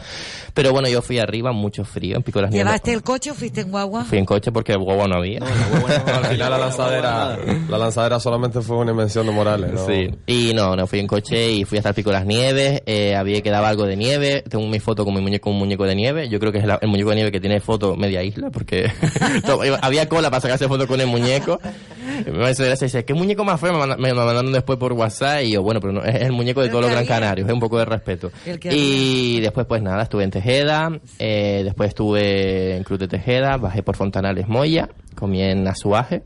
Eh, Ay, me, cayó, me cayó una en Azuaje, en el barranco de Azuaje me cayó una. Mortal, eh. Y nada, después Las Palmas. Yo enc- encantadísimo con, ese, con esa ruta. Gaby, ¿hiciste alguna ruta? Sí, de chamán a las alcarabaneras y de alcarabaneras a chamán, dulce. ¿Y te pilló la lluvia en ese Sí, tramo? Era un en- tramo cronometrado, claro. en el coche bastante lluvia sí nos cayó, pero muy muy agradecidos, ¿no? Porque sabemos que esta tierra cada vez que caen cuatro gotas siempre reverdece y hacía falta después de los incendios terribles que hemos tenido este este verano. Y la verdad es que bastante contento que siga lloviendo, que es lo que tiene que hacer, porque después vamos a estar ocho o nueve meses sin, sin un pico de lluvia. Por tanto, yo creo que como el 100% de la población agradecido por la lluvia, algunos quejándose por el frío, pero es lo que tenemos y agradecido de poder sacar los nórdicos. O sea que encantado. Y, lo, bi- y lo bien que visten, ¿eh? Lo bien que visten también las ropitas de invierno. Sí Total, opino lo mismo, los tres cuartos mucho mejor que las cholas. Yo siempre estoy deseando que llegue, lo que pasa es que cada vez se ve, se ve más fresquito. Yo la verdad que la ruta que me hice fue, más allá de las rutas ordinarias laborales, poco más. Me quedé en casita tapado con la manta, porque yo el, el frío lo soporto pero hasta cierto punto. Iré, pretendo ir esta semana si se amaina un poco, pero según dicen el temporal no, no cae todavía. Así que El jueves podría volver a caer nieve, Vamos así ver, que vamos no vayas el jueves, espérate al viernes. nieve, hombre, es preciosa. Yo creo que a todos nos gusta verla, pero yo que prácticamente cada año voy, entonces al final, por un año que no vaya, tampoco me va a pasar nada. No te va a pasar nada, pero puedes ver los selfies de amigos, Eso sí es verdad, si Zeus nos compañeros pasa la foto del muñeco de nieve y. Claro, y ya ve Bueno, uno. eh, Y el mándame mar una de petición nubes. a Facebook y, y la habrás visto. Y un mar y el mar de nubes que se ve siempre en el pico Teide, en el que se ve el pico Teide de fondo, quiero decir, desde el pico Bueno, vieron de la la foto nieve. de, de esta, de esta mañana que sacaban del Teide todo, todo, Todo nevado, nevado. precioso, espectacular, la verdad que sí. Todo bonito y dirección norte no te digo nada, cómo se aprecia en cuanto va Yo vivo en el puertillo, te puedes imaginar, lo tengo justo enfrente. Me lo acaba de quitar, desconocía que vivía en el Pues sí, Puertillo, sí. es una zona que yo conozco muy bien, toda esa zona ahí de, de la costa de la Iraga, que va desde Eh, exactamente. sí. esa zona desde el Puertillo hasta San Felipe, justo hasta el final, donde hay unas buenas olas para coger en plan surfero, pero eso cuando llega el verano, y justo iba a decir eso, cuando llega justo a la altura de la parada de la guagua del Puertillo, ¿eh? Sí, sí. de global, justo ahí ya se empieza a apreciar cuando es de día bien ese ese manto blanco que tiene el Teide, incluso a veces cuando se está muy despejado el día y la montaña de guía se aprecia tan cerca, tan cerca, tan cerca que jugamos con la broma con quien llevamos al lado, oye, mira dónde se ve el Teide, tócalo, ¿no? Sí, sí, Así con la montaña de guía tan cercana. Oye, ¿y Firga sigue en el mismo sitio, Sergio? La verdad que no se ha movido, gracias a Dios. Digo esto, Sergio, porque la toma de posesión de la compañera y en este caso de la nueva alcaldesa en el municipio de Firgas, una toma de posesión con tranquilidad, habían vecinos, la corporación que también estaba para seguir la escaleta que queda hasta las próximas elecciones. Exacto, tenemos ahora 17 meses eh, para demostrar como que Coalición Canaria no, no la ha estado haciendo tan mal en el municipio, para lo que es un poco lavar la imagen de que ha dejado estos altercados últimamente, en estos últimos días, pero bastante contento porque ha salido mejor de lo que esperaba, la verdad, la toma de posesión. Altercados son que la gente prende fuego a, las basuras, altercados son que se rompan cristaleras. Lo que pasó fue que el alcalde de Firga se hizo pasar por su hijo, se cometió un delito, no un altercado. Bueno, en ese aspecto, una vez que tenga y cuente con ese apoyo con el que tenían ahí en el ayuntamiento de Firgas, que los vecinos vean que todo sigue en su curso, que el reloj no se pare, que no se pare el reloj de la noche al 31, ¿eh? que costó un poquito ahí que echaran una mano para ponerse en marcha y una manera, una manera de hablar para que no se pare, eh, sobre todo, el, el trabajo en un municipio, porque al final lo que cuenta no es solo el tema político, son las personas, son los vecinos, y los pequeños flecos son las grandes obras. Imagínate, que para obra la que tiene montada en la Avenida Marítima, en este caso el Gran Socavón, que aparecía, pero no han parado de trabajar, ¿eh? desde el Cabildo y el Ayuntamiento. Ahí bien avenidos, bien unidos para sacar esta obra adelante y además todavía rastreando la zona del Confital y la zona de Alcarabaneras que nos contaba esta mañana el concejal Javier eh, Doreste y también eh, Ángel Víctor Torres, eh, consejero de Obras Públicas del Cabildo de Gran Canaria. ¿Te ha tocado pasar por allí o ver esta zona, Eliezer? Hombre, no particularmente hoy, yo simplemente he visto las fotos. De hecho, hoy, precisamente porque leí la prensa, pues preferí pasar por otros lugares y tampoco me comí Julio Luengo porque si no, vamos, no, no llego a la tertulia. Pero sí es verdad que, hombre, tengo una opinión muy particular al respecto. Yo creo que se vuelve a poner de manifiesto que Las Palmas de Gran Canaria no está preparada frente a las inclemencias del tiempo. Yo pienso que, sobre todo si tenemos en cuenta la zona de donde viene, aunque estas cosas nunca se las espera nadie, pero precisamente porque nunca se las espera nadie, tenemos un montón de problemas, tanto de alcantarillado como de una falta de rehabilitación de las carreteras y de, la- de, la- de las vías, ¿no? Al fin y al cabo, si tenemos en cuenta dónde tenemos localizado el puerto, uno de los puertos más importantes, que tenemos una congestión del tráfico tremenda, cuando pasan estas cosas, si las juntamos con obras que ahora mismo no demanda la ciudad, no hacen falta y que están mal gestionadas, como la Metro Guagua y una serie de cosas más, pues al final nos vemos con lo que pasa, ¿no? Congestión de tráfico absoluta y congestión del tráfico y comercio. Zeus. Hombre, eh, mm, yo, a ver, yo creo que Eliezer acaba de decir de que eh, falta, a ver, yo creo que las palmas de Canaria es cierto que siempre tiene problemas cuando vienen temporales y demás, ¿no? También tenemos que entender que nuestra capital está construida eh, atendiendo a unas situaciones climatológicas, ¿no? Eh, la Avenida Marítima ha sufrido esto por un lugar donde ASMO hace falta, el gobierno, el, actual gobierno con el Cabildo de Gran Canaria, ASMO tuvieron que planearlo hace tiempo, es un lugar donde hace varios años que se están formando fuertes oleajes, que un, fuerte oleaje afecta a la zona y a lo mejor con esos, con varios años que lleva ocurriendo, porque eso no ocurría antes, sino que lleva varios años ocurriendo, ha generado esta, esta avería, ¿no? Eh, yo creo que, bueno, hemos visto que ha habido rapidez por parte de la actuación del Cabildo de Gran Canaria y el Ayuntamiento de las Palmas de Gran Canaria, ha habido rapidez porque, claro, hoy sabíamos todo lo que iba a pasar, ¿no? Y bueno, a mí ya me gustaría que esta rapidez que afecta a la Avenida Marítima, pues eh, se aplique, por ejemplo, en lo que ha pasado en la, en la Gran Canaria eh, 210, si no me equivoco, entre Tejeda y Artenara, que ahora mismo van a afectar muchísimo a la economía del municipio de Artenara y de Tejeda, ¿no? Pero ¿Hace falta mayor- ma- mayores actuaciones? Sí. ¿Hay que mejorar? Sí. Y sobre todo, hay una cosa, aprovechando que estamos hablando de la Avenida Marítima, no es que esto es lo que más me preocupe, es que la Avenida Marítima lleva un abandono de hace varios años y solamente hace falta ver cómo está eh, lo que viene siendo el muro, que está que se cae. Es decir, estamos viendo los hierros oxidados, vemos todo eso y eso también supone un peligro y demás. Esa es la imagen, nuestro reflejo, que vemos que pasamos todos los días por la Avenida Marítima, de que la Avenida Marítima está olvidada. Entonces hace falta pues, llevarlo a cabo. Gaby, Gaby Marrero. Bueno, que se aproveche este ciudadano para criticar el gobierno tripartito de la ciudad por el socavón de la avenida marítima, la verdad es que es bastante curioso y has metido también la Metro Guagua. No se has comentado que no se han llevado obras de asfaltado en esta ciudad. No, no, no Mira, sí, sí, has dicho que hacían falta.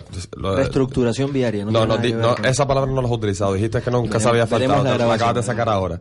Que no se había faltado en esta ciudad. Mira, desde que llegamos al gobierno, hemos asfaltado calles que llevan sin asfaltarse 25 años. 25 años.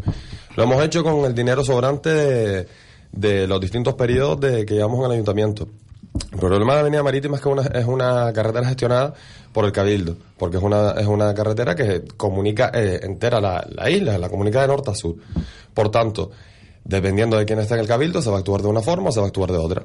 La verdad es que la actuación del Cabildo con Protección Civil, Ayuntamiento de las Palmas de Gran Canaria y cuerpos y fuerzas de seguridad ha sido encomiable. Yo no recuerdo ninguna labor como la que se ha hecho. Yo me acosté ayer a la una de la mañana precisamente con el tuit de, eh, con el tuit del Cabildo de Gran Canaria avisando de que van a trabajar toda la noche y a las 5 de la mañana se iba a tomar la decisión de la mesa de urgencia de si se abría o no se abría la, eh, la avenida marítima. Me he despertado esta mañana y he visto que eh, efectivamente la mesa de emergencia del Cabildo decidió cerrar ese, ese, ese carril porque todavía no continu- no, no han terminado. Me hubiese gustado que esta actuación se hubiese llevado a cabo en otras cosas. Recuerdo todavía cuando se cayó el puente de la calle Obispo Romo en, en Chamán, porque soy vecino de arriba, del Canódromo, que estuvimos en el anterior mandato de Jerónimo Sadera, antes de que se Cardona, no sé si fuimos tres años con, con el puente caído.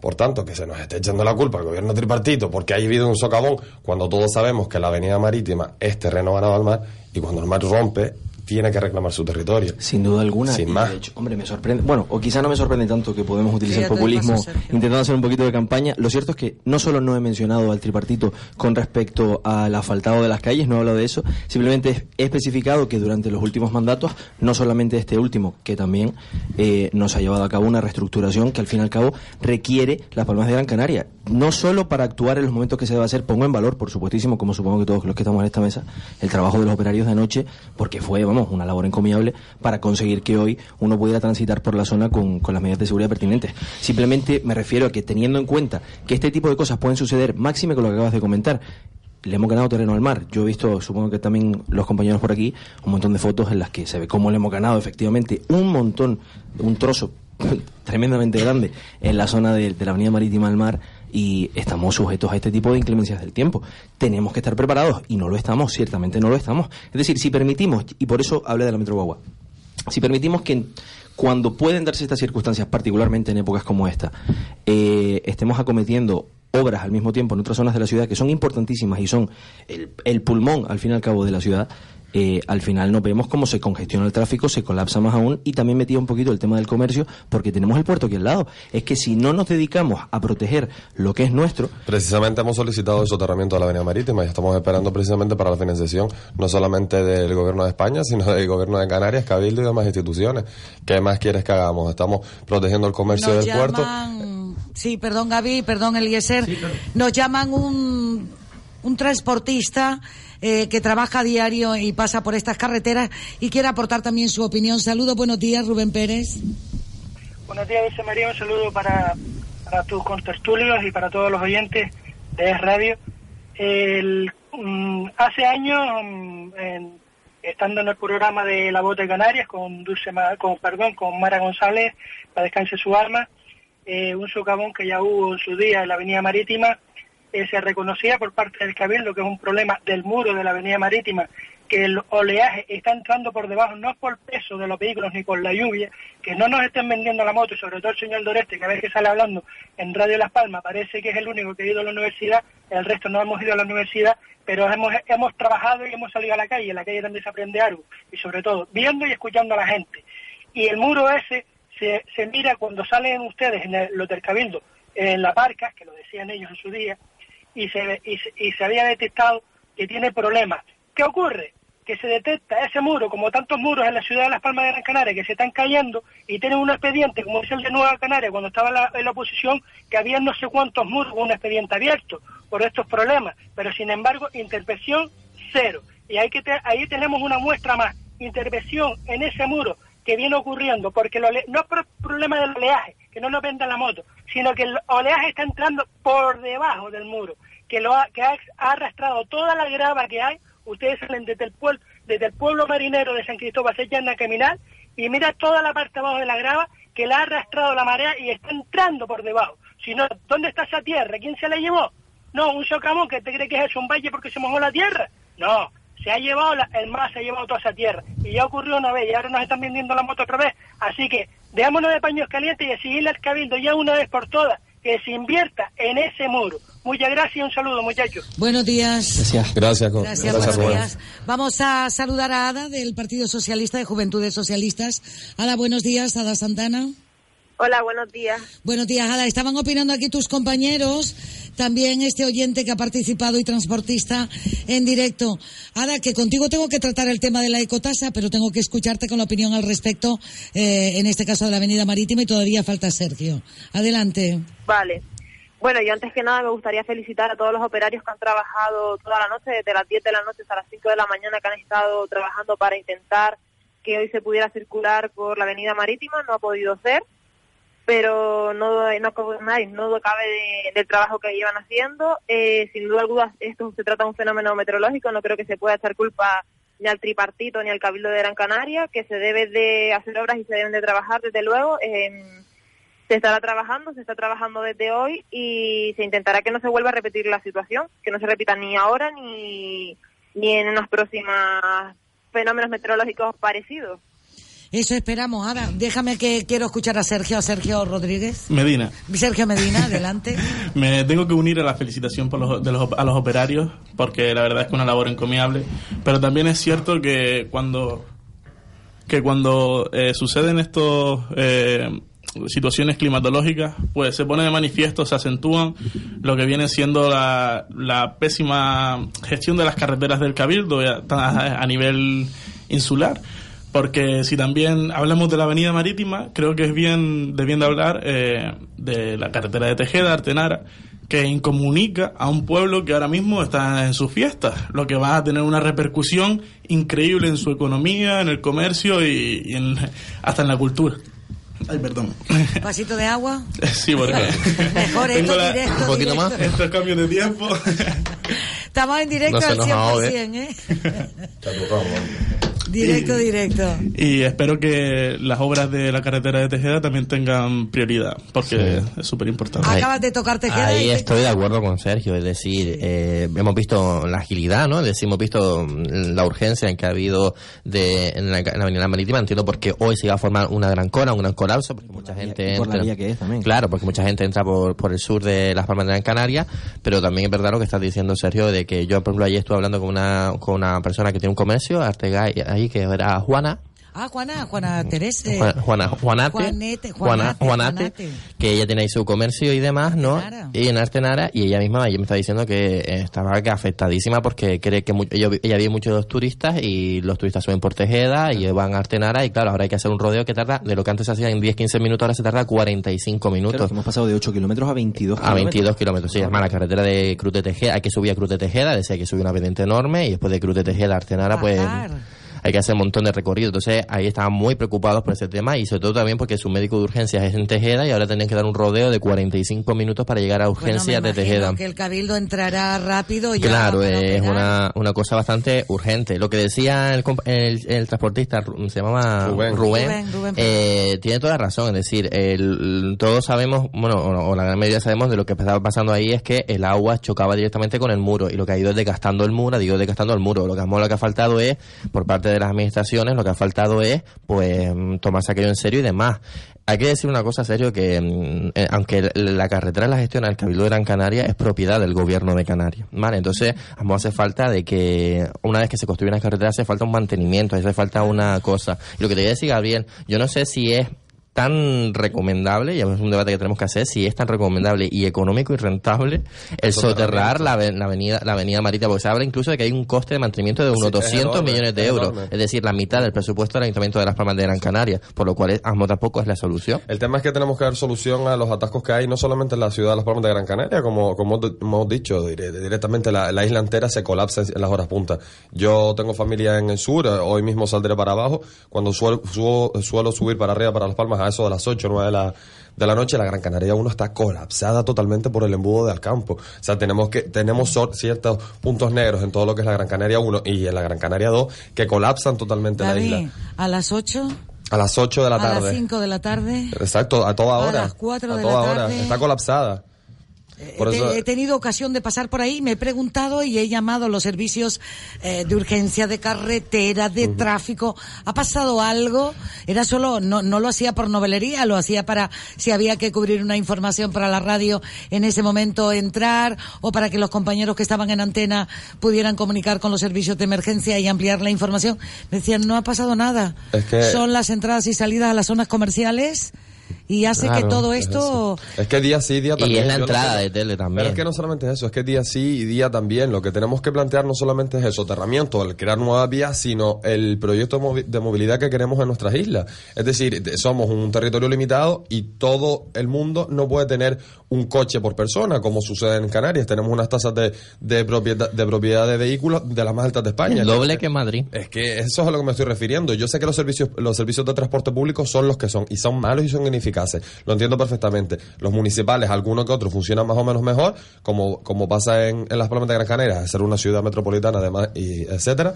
Pero la comunicación entre, eh, inter- entre municipios es nula, no existe. Si usted quiere ir al sur, lo que no es lógico es que le salga más barato el billete de, de- avión para ir a Tenerife que para ir a Mogán, porque ahora con la rebaja del 75% de Pedro Quevedo, pues nos sale más barato irnos a Tenerife que irnos a, que irnos a Mogán. Por tanto, tiene que ser un planteamiento de todas las administraciones públicas, no solamente de la isla de Gran Canaria, sino del, del resto de la- del archipiélago, que plantee una solución clara al problema de movilidad que tenemos en las islas. Por supuesto. Y lo del Yo- soterramiento no digo nada. Dime, Seo, enseguida te doy Es que tenemos que, mm, la zona de Telde, que lo estaba comentando, que estás por ahí, Gabriel guapa. lo estaba comentando con la zona de Telde, es que se es la zona comercial, es la, entrada de Telde y demás, ¿no? Y después yo en, coincido contigo en el tema del transporte, es que tenemos un transporte defi- deficiente, los gran canarios sabemos que nuestro transporte es deficiente. Entonces tenemos que hablar que las conexiones con Telde son una que es directa al, al centro y la otra es que pasa por Jinama y una vez la cogí y se tarda más de una hora.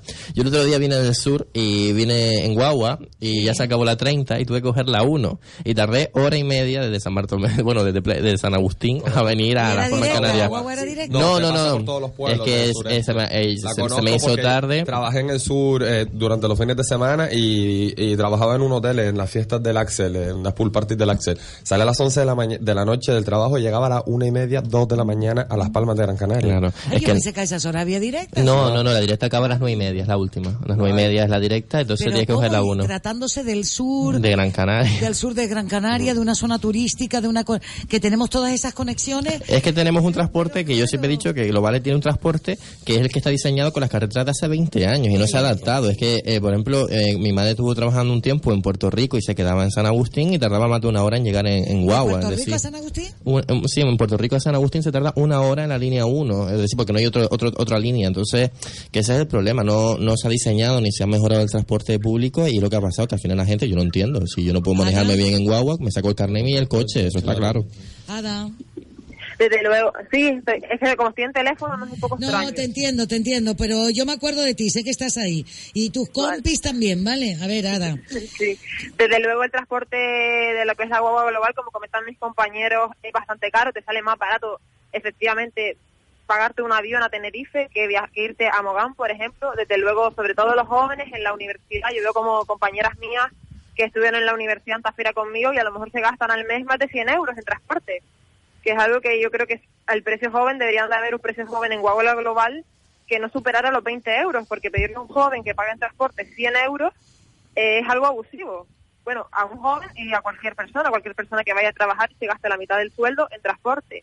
Y desde luego lo- las líneas de conexión de guagua globales hay que mejorarlas, porque como dicen mis compañeros, que muchas veces no tienes ni línea directa o vas a ir incluso a la universidad y va por los pueblos, que tardas tres horas en llegar, no tres horas, pero sí que tardas más de lo que llegarías en- a lo mejor yendo en coche, el, el triple o, el, o por cuatro. Hablamos del Y- sur, yo me imagino cómo debe ser Firgas, las conexiones. Cada dos horas, ¿no? Sí, es que el global eh, y lo que es la zona de Firgas, Valle Seco, el global no la transita tanto. Eh, Ada comentaba de que los jóvenes, de que los jóvenes necesitaban un bono, un bono social para, para el transporte y creo que, y bueno, aseguro que desde la Dirección General de Transporte del Gobierno de Canarias se está trabajando en eso. Y hoy mismo se reunía el director general de Juventud del Gobierno de Canarias con, el, con la directora general de Transporte del Gobierno de Canarias para debatir ese asunto. Ay, a ver si eso, eso hablé con él, espero que lleve la propuesta que se le hizo. Sí, Sergio Iroa está, está vamos, eh, súper metido con eso, eh, con la directora general de, de transporte. Muy bien, eh, Eliezer, Sí, para que no te cuestión había más, sin duda coincidimos todos en, en los síntomas. Tenemos un enorme problema de movilidad y de conexión de, de los transporte, del transporte público que al final incrementa el uso del transporte privado. Esto es bastante evidente. Pero yo creo que no todos estamos de acuerdo en, en el remedio, o por lo menos en la forma de llevarlo a cabo. Precisamente hablábamos antes un poquito del, tema de la Metro Guagua o de los, de, los, de los programas que se tienen para cómo resolver supuestamente estos problemas y permítanme que hable un poco de política municipal aquí en Las Palmas porque al fin y al cabo se está cometiendo una obra bastante importante en el pulmón de la ciudad. Eh, Vamos a ver, la Metro Guagua es un desastre. La forma en que se está gestionando, si de verdad pretendemos arreglar los problemas de movilidad de, de la isla, particularmente comenzando por la capital, arreglemos primero los- las faltas de conexiones con los barrios periféricos. El problema no está en que no hay una guagua de Tamaraceite a Mogán. Claro que existe ese problema, pero el problema principal está en que en una ciudad que se presume capitalina, grande, metropolitana, bueno, lo es, pero técnicamente no podemos considerarla como tal en la práctica, si no permitimos que una, una persona se desplace, que me lo, me lo comentaba el otro día en Tenoya en una visita, una señora no se puede desplazar desde Tenoya directamente en una zona alta hasta el centro de salud más cercano que tiene en Tamaraceite, si no va caminando para coger una guagua, pero muchísimos, muchísimos metros más adelante. Tenemos un montón de problemas en los barrios periféricos, las zonas altas, y esto la Metro Guagua en la zona baja de la ciudad no lo va a hacer. ¿Cuál es el problema? Que se acomete una obra sin proyecto, por cierto, sin un informe de impacto ambiental que permita analizar cuáles son los problemas y las demandas de la sociedad. Al final vamos a las reuniones estas que se hacen informativas por José Eduardo, perdón, José Eduardo se llama, ¿verdad? Eduardo Ramírez. Hermoso, sí, sí. Por Ramírez muy bien. Hermoso y vemos como la gente no demanda un proyecto como este en la zona de la ciudad baja, sino que lo demanda en otras zonas donde falta conexión del transporte público. a Es que además la gente no vive en su mayoría abajo. La gente viene de arriba a trabajar abajo o de abajo para arriba. Necesitamos un transporte colectivo que nos lleve público, que nos lleve a todas estas zonas, no dentro de, ¿A qué de te la... refieres con que la guagua. Perdón, eh, perdón compañera. si A ver. Ada, un segundo, Gaby, ¿qué decías, Ada? Que digo que para eso está la Metro Guagua. La Metro Guagua lo que intenta es conectar eh, la ciudad centro, lo que es el centro de la ciudad, para luego, en paralelo, las guaguas que suban a la ciudad alta y a las ciudades tipo como Haciendo el de barrios la 12 periféricos. ya pueden hacer esas conexiones a día de hoy. Haciendo Pero es que exactamente la- el mismo que Yo recorrido. creo, Eliezer, que tu pensamiento no es, no sé, no, háblate que Las Palmas de Canarias no es una ciudad como la que puede ser otras, otras capitales de provincia o, co- o principales capitales. Eh, tú te vas a cualquier capital, yo viví en Cádiz varios años, Cádiz tiene 100.000 habitantes, es decir, un, un, un- un- un dos tercios menos que Las Palmas de Gran Canaria y había tra- tren de cercanía, se estaba planeando hacer un, un tranvía, eh, consorcio de transporte de la Bahía de Cádiz, transporte urbano y hasta habían barcos que unían con Puerto Santa María y San Lucas de Barrameda. Es decir, error, es decir, estoy de acuerdo, creo que necesitamos... Hace falta un transporte alternativo a la, a, a la guagua. alguna, y pero además el no proyecto. de esta manera. El Sí, problema que tenemos en Ahí podemos hablar de la gestión, es pero es que que tenemos que. de- de- no hay tenemos un que- informe Ya, que realmente lo sé. ratifique que lo necesitamos hacer Lo de esta sé, forma. y yo no apoyo la gestión de cómo se está llevando la Metro Guagua, ahí estoy de que acuerdo, pero lo que tenemos que dejar claro es que hace falta un transporte alternativo, eso está ahí claro. Y lo que tú estás diciendo del tema de, la, de, de los barrios periféricos es un problema, porque el proyecto de la Metro Guagua, que se crea con Ángel Sabrosa hace unos años que empezó a, a hacerse el proyecto, era hacer una línea de transporte que sea más rápida que esa línea 12, como tú estás diciendo, con una alta capacidad y con preferencias eh, de semáforo, semaférica. Semafórica. Semafórica, vale, disculpen. Eh, Toda y feria. toda esa, y toda esa, y toda esa, y toda esa, y todas esas guaguas que quedan, que quedaban sin cubrir ese servicio, porque esa, esa línea desaparece, ¿no? O se plantea que desaparece, era a subirla arriba y mejorar el servicio con los demás barrios. Es decir, una mejora con otra. Lo que no podemos, lo que no, lo que no estamos de acuerdo, por ejemplo, en el Partido Popular es que no se hayan consultado los vecinos, de que no haya alegaciones al proyecto, de que, por ejemplo, la línea pase proyecto. por, por Ciudad Jardín. Es que no puede haber alegaciones a un proyecto que no, No se ha tramitado. proyecto, sí. Es un anteproyecto que no ha No es- pasado por no ha- pleno. pasa por Ciudad Jardín, debe pasar por León Lo del está Castillo. gestionando guaguas municipales, ni siquiera pasa por Ujú. Medusa, no pasa por el pleno, en definitiva. Estamos hablando de un proyecto que Pero hay que dejar claro que es eso, que Las Palmas Canarias tiene un transporte y que la Metro Guagua puede ser una solución, lo que no podemos estar de acuerdo mejor es cómo se está gestionando. Bueno, yo- a mí lo que me sorprende es la postura de Ciudadanos, ¿no? Que dice que es un desastre la Metro Guagua, que es un desastre Es un la- desastre la es un gestión de la déjame Metro terminar, Guagua. Déjame terminar, es que que, que déjame terminar, que he estado Termina, termina, termina. callado esperando que terminase, gracias. Que es un desastre el proyecto de la Metro Guagua será Las Palmas, porque en Madrid, No eh, salió, en Madrid salió votado a favor en los presupuestos porque se tuvo que hacer una ampliación de capital en los presupuestos generales del Estado, de los que cuales Ciudadanos apoyó al Partido Popular. Por tanto, que nos está contando los ciudadanos de Las Palmas de Gran Canaria, el, Partido Político Ciudadanos, que en Las Palmas de Gran Canaria vamos simplemente con la demagogia y contra el populismo porque no es una obra popular y después en Madrid hacemos lo que nos parezca. Punto número dos, eh, la Metro Guagua, como acaba de decir Seu, eh, va a ser un mecanismo para, precisamente para liberar aquellas guaguas de servicio municipal de transporte que puedan permitir la mejor conectividad. Esta es la primera fase de la Metro Guagua. El proyecto de la Metro Guagua en su fase lo que quiere es triangular toda la ciudad de Las Palmas de Gran Canaria. Este es el primer proyecto que irá de la, de la zona de zona sur a la zona norte de Las Palmas de Gran Canaria. El siguiente proyecto va a ir desde el auditorio de Alfredo Grau hasta el centro de la, al centro de la ciudad, de zona de Tamaraceite, y el otro volverá a triangular desde Tamaraceite hasta la zona sur de, de, de la ciudad. Por tanto, no solamente con, eh, con medidas de Metro Guagua, sino que llevará a la creación de parking en, la entrada de San Cristóbal, en las entradas y en la salida de la ciudad, precisamente para que la gente que venga a visitarnos porque tenga que motivos laborales o porque simplemente quiera hacer turismo en la ciudad de Las Palmas de Gran Canaria, pueda dejar su coche en la entrada de la ciudad, con lo cual evitaremos que haya más atascos dentro de la ciudad y puedan coger su Metro Guagua y puedan recorrer la ciudad totalmente eh, a un precio bastante bajo que va a permitir también transporte con el resto de las líneas. Sergio Medina. Eh, a ver, yo pienso, no manejo mucho el tema de políticas municipales de Las Palmas y mucho menos de la Metro Guagua, pero sí me parece una buena idea lo que eh, coincido con Zeus, que está un poco mal gestionada, la verdad. Eh, habría que darle un enfoque diferente, eh, saber venderla un poco más a los ciudadanos que se aterrorizan cuando cierran las calles eh, dadas la- eh, con estas reformas, pues habría que eh, consultarle un poco más eh, a la ciudadanía eh, estos mm, nuevos proyectos. Eliezer Diepa. Eh, como siempre, podemos haciendo campaña en las intervenciones. A ver, yo lo que decía en todo momento era que la Metro Guagua es necesaria. Necesitamos un transporte colectivo que garantice la movilidad en, en las Palmas de Gran Canaria, pero no necesitamos un transporte colectivo cuya ejecución se lleve a cabo sin aprobar un proyecto, cuya gestión no sea adecuada, ya no solo a nivel social, porque la, de- la sociedad no demanda este proyecto en concreto, repito, no existe proyecto, este anteproyecto en concreto, sino porque además económicamente se les está disparando por todos lados.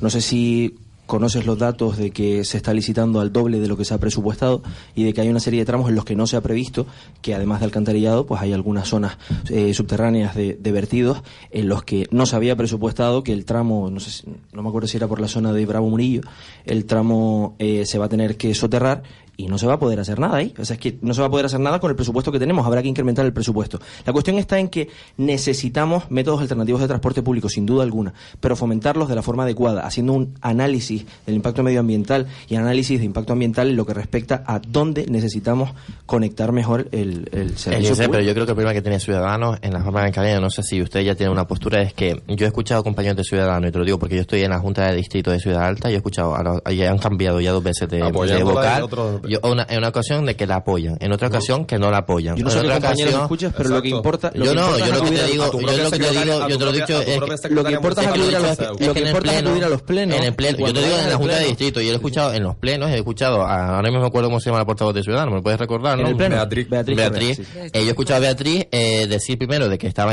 mal gestionada y también he, visto defendiendo la postura de que no hace falta la Metro Guagua en las Palmas de Canarias. Entonces yo creo que Ciudadanos tendrá que... Tal, tal y como está concebido, Ciudadanos tiene una postura muy Pero hace falta, a ver, lo- mi pregunta De es, hecho, me parece Ciudadanos bastante- piensa, me parece bastante Ciudadanos responsable. piensa, Elise, yo, yo, antes tú hablaste, yo, yo, yo quiero saber si Ciudadanos piensa que es necesaria la Metro Guagua, porque por ejemplo el Partido Popular, que este fue un proyecto que empezó el Partido Popular, creemos que es necesario coger un transporte alternativo, que ese transporte alternativo es el- la Metro Guagua, no antes no se llamaba Metro Guagua, yo no antes ningún La BRT, la BRT, que es el transporte, un transporte de alta capacidad. Lo que ha cambiado es el Vale, entonces, sí, pero lo que pasa es que lo que nosotros no estamos de acuerdo es cómo se está gestionando, que no se esté consultando a los vecinos, que el, el trazado, en lo que tú estás diciendo, que nos ha llevado muchas Que no están de acuerdo en el trazado. Es que no es lo que inclusive, decía el otro día Eliezer Santana. e inclusive, inclusive, y yo escuché a Alicia Santana, el, el trazado, por ejemplo, también es cuestionable en algunos puntos, y lo que tú estás diciendo, de que tampoco se ha visto, se ha, se ha proyectado todo. Es decir, yo he visto que hay mucha rapidez en hacer la obra, visto como... Es un proyecto electoralista. No, no es electoralista. supuesto. Te explico por qué tenemos Es que hacer la obra rápida. Porque tenemos unos fondos pedidos a la, a- a la Unión Europea y si no utilizamos esos fondos los perdemos. Simple. Lo que es electoralista es que la base de ciudadanos en la ciudad de Las Palmas de Gran Canaria solamente sea me- la Metro Guagua. Parece que lo único que les importa a los- a ciudadanos La es- Metro es- es Guagua- atra- es- Perdón, Sí, sí, Dulce. No, no, termina, termina. Termino. Lo único que les importa a Ciudadanos es simplemente sumarse a esta ola de populismo, que eso sí que es populismo, que es que a la mayoría de los ciudadanos no les gusta, pues por tanto me voy a apoyar, depende de la postura No, que de tenga. hecho no, no va, no va de eso. La cuestión está en seguir los procedimientos establecidos y además de ser coherentes y ser responsables con la gestión pública. No podemos gestionar el dinero como si no nos importara. Lo hemos ido. Recordemos que ese dinero viene de Deuda impuestos. cero. Constantemente se viene diciendo deuda, bueno, deuda cero con superávit de millones de euros. Pero, entonces gestionamos bien o no gestionamos bien, porque Eso- tú mismo te estás equivocando. Disculpe un entonces. momento, gestionar bien no implica tener deuda cero. No, no, no, no, implica. Si El yo problema, el problema que tenemos si es que si tenemos tengo deuda. Pues entonces, vamos a ver, el problema está en que si tenemos deuda cero, pero tenemos superávit, significa que no estamos haciendo Sí, el gasto llama social que Montoro que tú hacer. aprobaste junto que tu partido, perdón, tú personalmente no, tu partido apoyó en el en el gobierno del en el Parlamento del Estado junto con el Partido Popular en Desde luego, lo que no podemos permitir es que la gestión de las cuentas sea irresponsable. Si estamos utilizando el dinero de las personas sin tener en cuenta los sobrecostes, sin tener en cuenta que se infla y como si no importara, hace no mucho se escuchaba decir a concejales del, del tripartito que ya se vería, que no nos estresáramos con el tema del dinero, porque ya iríamos viendo a medida que se vaya, que se vaya cometiendo el proyecto. Vamos a ver, es que lo que no podemos hacer es estar licitando para tramos independientes para ir poniendo patas arriba a la ciudad de Las Palmas de Gran Canaria sin tener claro un proyecto que no ha pasado por el pleno del, del, del municipio y que es que no se están siguiendo Vamos a escuchar a Ada, que también está con nosotros, aunque no la veamos. Ada Santana. Sentada en esa silla. Bueno, yo creo que el- la Metro Guagua es un proyecto, como dije antes, necesario para nuestra ciudad. No solamente hay la guagua como medio tradicional de, de transporte público y como decía antes, o sea, no se subvencionan los proyectos precisamente de guagua, sino se subvencionan proyectos de otro tipo, como la Metro Guagua. En cuanto a los millones eh, de la Metro Guagua y lo que ha supuesto, eh, por ejemplo, el tranvía de Tenerife eh, supuso un gasto de unos 700 millones mientras que la Metro Guagua eh, han sido presupuestados de 100 millones. O sea, yo creo que no es comparable el presupuesto. Y por otra parte, eh, la verdad que Ciudadanos yo no entiendo la posición. Primero la apoya, luego en contra, luego sí, pero no. Yo la verdad, no sé, creo que estaban un poco viendo a ver qué, qué les compensa más, si apoyar o, o ponerse en contra. me Dejaría, gustaría que me, sí, que te que me te respondiera. Te va a responder enseguida Eliezer para cerrar el tema de la Metro Guagua, porque la- de la Metro Guagua seguiremos hablando largo y tendido. Y, y tengo dos temas: ecotasa y el tema de menores que salió ayer en la provincia. Quiero tratarlo con ustedes. Eliezer, eh, ¿qué conclusiones dejaríamos de Ciudadanos con respecto a la Metro Guagua en Las Palmas de Gran Canaria? Me limito a lo dicho. Errores en la gestión, garrafales, no controlan los presupuestos y además habrá bajada de, que los presupuestos eran inferiores a los de Tenerife. Sin duda alguna, si los de Tenerife se inflaron, pues tampoco queremos que suceda lo mismo aquí. Y además el problema está en lo que dije antes. Se presupuesta un dinero determinado, pero luego se licita al doble o incluso ya veremos si a más cuando se presupuesten los tramos que todavía no estaban previstos. En directo está Zeus Benítez, Partido Popular. De Podemos está Gaby Marrero, Coalición Canaria está Sergio Medina, de Ciudadanos está Eliezer Diepa y por el Partido Socialista Juventudes está Ada Santana. Les habla Dulce María Facundo de Radio Las Palmas, Radio Gran Canaria. Ciudadanos mantiene su progresión y se coloca como tercera fuerza según el sondeo de la SIS. El Partido Popular ganaría con un 26,3% de voto. El Partido Socialista sumaría el 23,1%. Ciudadanos un 20,7% y Podemos el 19% según una encuesta del CIS. Albert Rivera, el líder mejor valorado. Estamos en las 12.45 minutos del mediodía en Canarias y vamos al tema de la ecotasa. Esta información se la proponemos, ¿vale?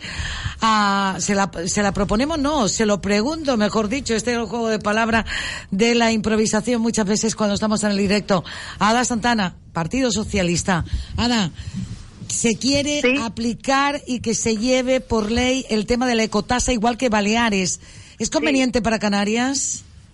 Yo creo que sí, yo creo que una región como Canarias, la verdad es que yo incluso, como digo siempre, es que no entiendo por qué no está ahí aplicada.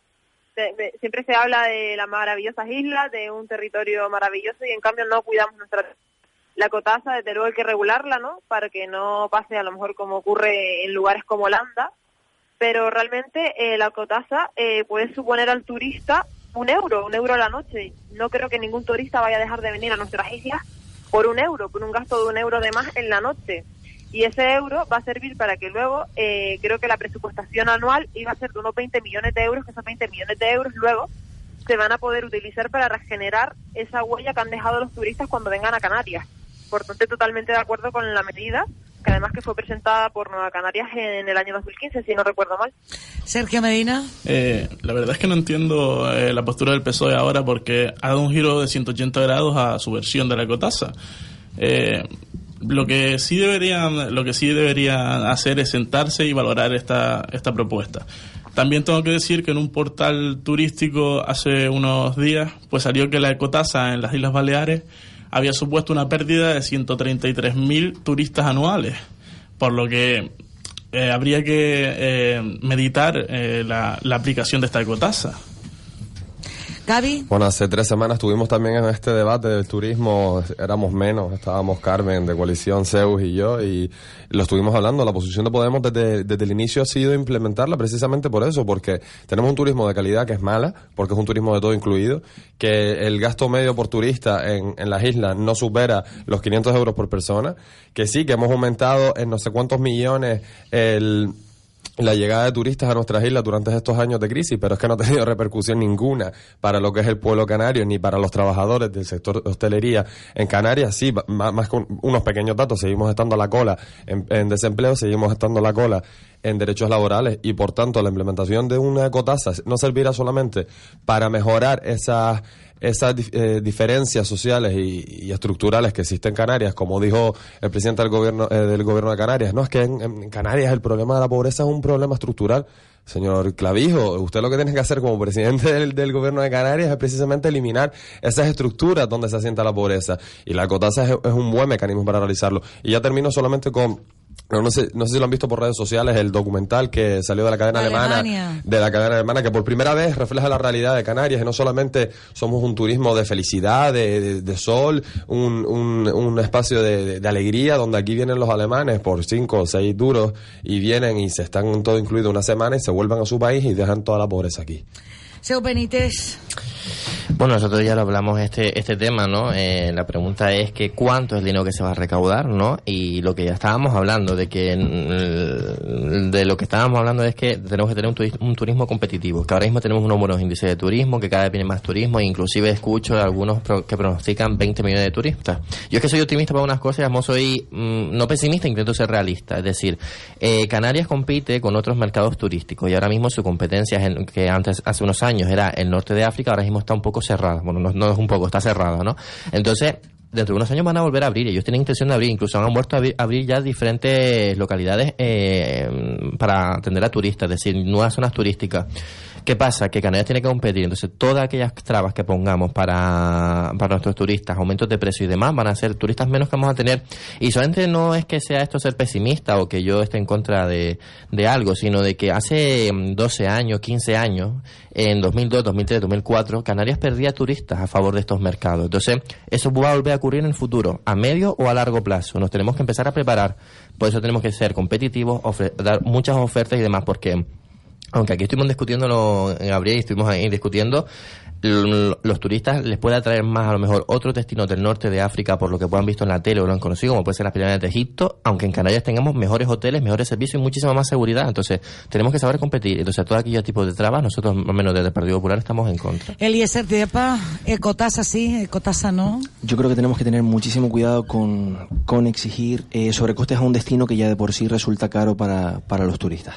Tenemos que, que tener en cuenta que a causa de los costes del sistema aéreo, Canarias no supone precisamente un lugar al que sea excesivamente barato venir. Entonces, si además vamos a, aplicar unos sobrecostes eh, a, a nivel de tributos, pues podemos tener un, peligroso impacto disuasorio del turismo. Tenemos que tener cuidado con eso, simplemente porque al final nos podríamos situar ante un, un afán recaudatorio. Eh, tenemos que, que mimar lo que tenemos. Si siempre estamos diciendo que tenemos todos los huevos puestos en la misma cesta, es decir, que dependemos en exceso del turismo, pues hasta que diversifiquemos un poco tendremos que mimar a la gallina. Así están las cosas, así vamos llegando ya a la contraportada del programa en esta mañana y hay un tema que ayer se hacía eco en la portada del periódico La Provincia. Casi la mitad de los menores detenidos por la Fiscalía ha maltratado a sus padres. La violencia doméstica se consolida como el tercer delito más cometido entre los adolescentes por detrás de las lesiones y del hurto. No les quiero contar cómo es la situación en los centros de menores para el personal que allí trabaja. Pero por otro lado, ¿dónde debe estar en la reeducación familiar esta, esta situación?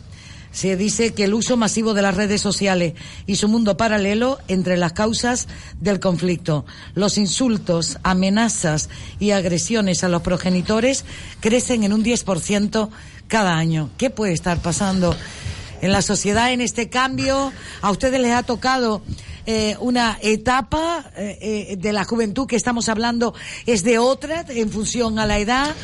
Ada Santana. Bueno, la verdad yo sí que he visto los datos porque lo vi ayer en la, en la provincia y la verdad me quedé asombrada de cómo ha aumentado casi, diría que había doblado, si no me equivoco, la cifra de, de un año a otro. Y la verdad que es triste la sociedad que estamos construyendo, ¿no? Eh, los jóvenes ya que no solamente los delitos de robo, delitos de lesiones, delitos los delitos típicos que siempre hemos visto, sino los delitos de maltrato físico hacia, hacia sus propios padres. Creo que también motivo de ello, pues las redes sociales, pero sobre todo más que las redes sociales, quizás la culpa de las redes sociales, al ambiente familiar, a tal. Yo diría que más bien la situación familiar y la atención que de los propios padres hacia sus hijos, ¿no? La atención de qué está haciendo tu hijo, que no esté jugando a lo mejor, pues una familia que a lo mejor los padres, pues, claro, están trabajando, no puede prestar esa atención, a sus hijos y a lo mejor el hijo se pega ocho horas jugando a la videoconsola, eh, a lo mejor a juegos violentos que ni tan siquiera el padre o la madre conoce qué tipo de juegos está jugando su hijo o su hija. Entonces yo creo que el tema va más bien por ahí, incluso y también no olvidar que las escuelas no a las escuelas no se va a educar, sino que o sea, no se va a educarse, sino que se va a aprender. A la escuela ya se va educado. Sergio Medina. Sí, la verdad es que por suerte tengo, tengo la capacidad de entrar en centros de menores como psicólogo en potencia y esas cosas. Y la verdad es que la desestructuración familiar, dadas lo- el aumento de divorcios y la permisividad que existe en los jóvenes de hoy en día, pues hacen que las conductas se vean alteradas y se lleguen a estos extremos. Eh, las normas deben endurecerse desde ese punto, la verdad es de no existir tanta protección hacia los menores porque al fin y al cabo se sienten eh, amparados por el hecho de ser menores de edad y les da una libertad a hacer eh, lo que ellos quieran, en- entre comillas. Gaby Marrero. El problema es que hay una frase que a mí siempre me, siempre me ha tocado mucho las narices y me repatea que es echarle la culpa a la generación que viene. Y parece que las generaciones anteriores nos echan la culpa a nosotros, a los millennials, por ser precisamente millennial y por haber nacido en esta época. Eh, hay una frase que escuché hace tiempo en la guagua que decía una señora mayor que decía, yo sé lo que hace mi hijo en mi casa, lo que hace fuera no. No, señora, usted tiene que saber en todo momento qué está haciendo su hijo. Está en su casa, está en la calle, está en el colegio. El problema es ese, que para ser padre no se necesita tener titulación ni se necesita unos requisitos. Eh, y sumado a, a la mala intervención del gobierno de Canarias en, en asistencia a menores, lo estuvo leyendo ayer eh, la directora general de menores, eh, sí, te mm, quitan a los niños durante dos años. El tema es cómo es el seguimiento de esos padres durante esos dos años, porque sí es verdad que nos centramos mucho en la protección al menor, pero no nos, no nos centramos en lo que es educar a los padres a ser padres. Ese es el, pro- ese es el mayor problema que veo yo. Que no hay un manual, Seu Benítez. todo lo que sea violencia está condena es condenable, ¿no? Y yo creo que tampoco es una cosa de que no es que en el pasado no ocurriese, o también ocurría y hemos mencionado otro tipo de violencia, ¿no? También es verdad que ha cambiado muchísimo, que antes a lo mejor los con 18, 19 años ya los jóvenes nosotros ya como nuestra edad ya tendríamos hasta hijos, ¿no? Es decir, nuestros padres, mi madre y yo ya voy, ya yo tendría un chiquillo de tres años. ¿no? También son los medios, ¿eh? ahora lo vemos más. Claro, y también los me- también los medios resaltan y también que mucha gente antes había mucho silencio, decir, incluso en la violencia de género, mucha gente había, sabía que había violencia de género dentro de un domicilio, pero era silencio, algo que estaba dentro de la familia y era una cosa aislada, ¿no? Entonces ahora se denuncia más, se conoce más y demás. No nos queda otra de que como sociedad poner todos los medios, hablar y llegar a, llegar a, a convencer de que la violencia no es la salida. Ningún tipo de violencia es la salida y eso es lo que tenemos que hacer entre todos. Mm. Sí, sí. Anteriormente hemos hablado aquí, ya Dulce, casualmente yo creo que nos va a tocar en todas las tertulias. Ya hemos hablado aquí de derechos humanos y de, de una serie de proyectos en los que personalmente me pude ver involucrado, que tampoco voy a hablar mucho del tema ahora, pero sí que creo que tenemos un, un problema de, de valores en la sociedad. Un problema quizá creciente, pero que podemos atajar. A mí me parece que, bueno, comentaba antes Ada que al colegio se va a aprender, no se va a educar, vale, vamos a estar de acuerdo hasta cierto punto, pero no creo que ello sea óbice tampoco para la formación en valores de, de las personas. Por ejemplo, a través de distintos proyectos formativos que conciencien a los jóvenes, yo particularmente he participado en algunos de ellos, que conciencien a los jóvenes de, de los derechos humanos, de los derechos que ostentan y de por qué no debemos pisarlos y de cuándo corremos el riesgo de hacerlo, cuando pisamos los de otros, ¿no? Entonces, claro, este tipo de cosas son complejas, sobre todo porque requieren un análisis exhaustivo. Yo no soy especialista en, en el asunto, me gusta mucho tratar con niños y me gusta mucho tratar los, los temas de derechos humanos, pero claro, mm, supongo que tenemos psicólogos y expertos en, en este asunto que quizá puedan determinar mejor el análisis y el, y el resultado del mismo. Pero sí que creo que deberíamos, como dice Zeus, llegar a confluencias, llegar a acuerdos en los que nos permitamos un sistema que, que priorice en, en el menor, sin culpabilizar, sin, en definitiva, sin, sin echar sobre nadie el lastre, simplemente definir cuáles son las mejores políticas sociales que de alguna manera nos encaminen a conseguir Y no tanto políticas, lastrar sino- y menguar esa, esa violencia. Si no es cosa de sociedad, es decir, Pero si- no creo que solo sea una cuestión de restringir con leyes. ¿eh? Yo creo que el tema de la normativa es importante. Ahora ya hablo con, desde una perspectiva un poco más personal. Las leyes son importantes, por supuesto, además soy jurista. Pero creo que endurecer es una palabra un poco eh, ambigua quizá a la hora de hablar de, de formación.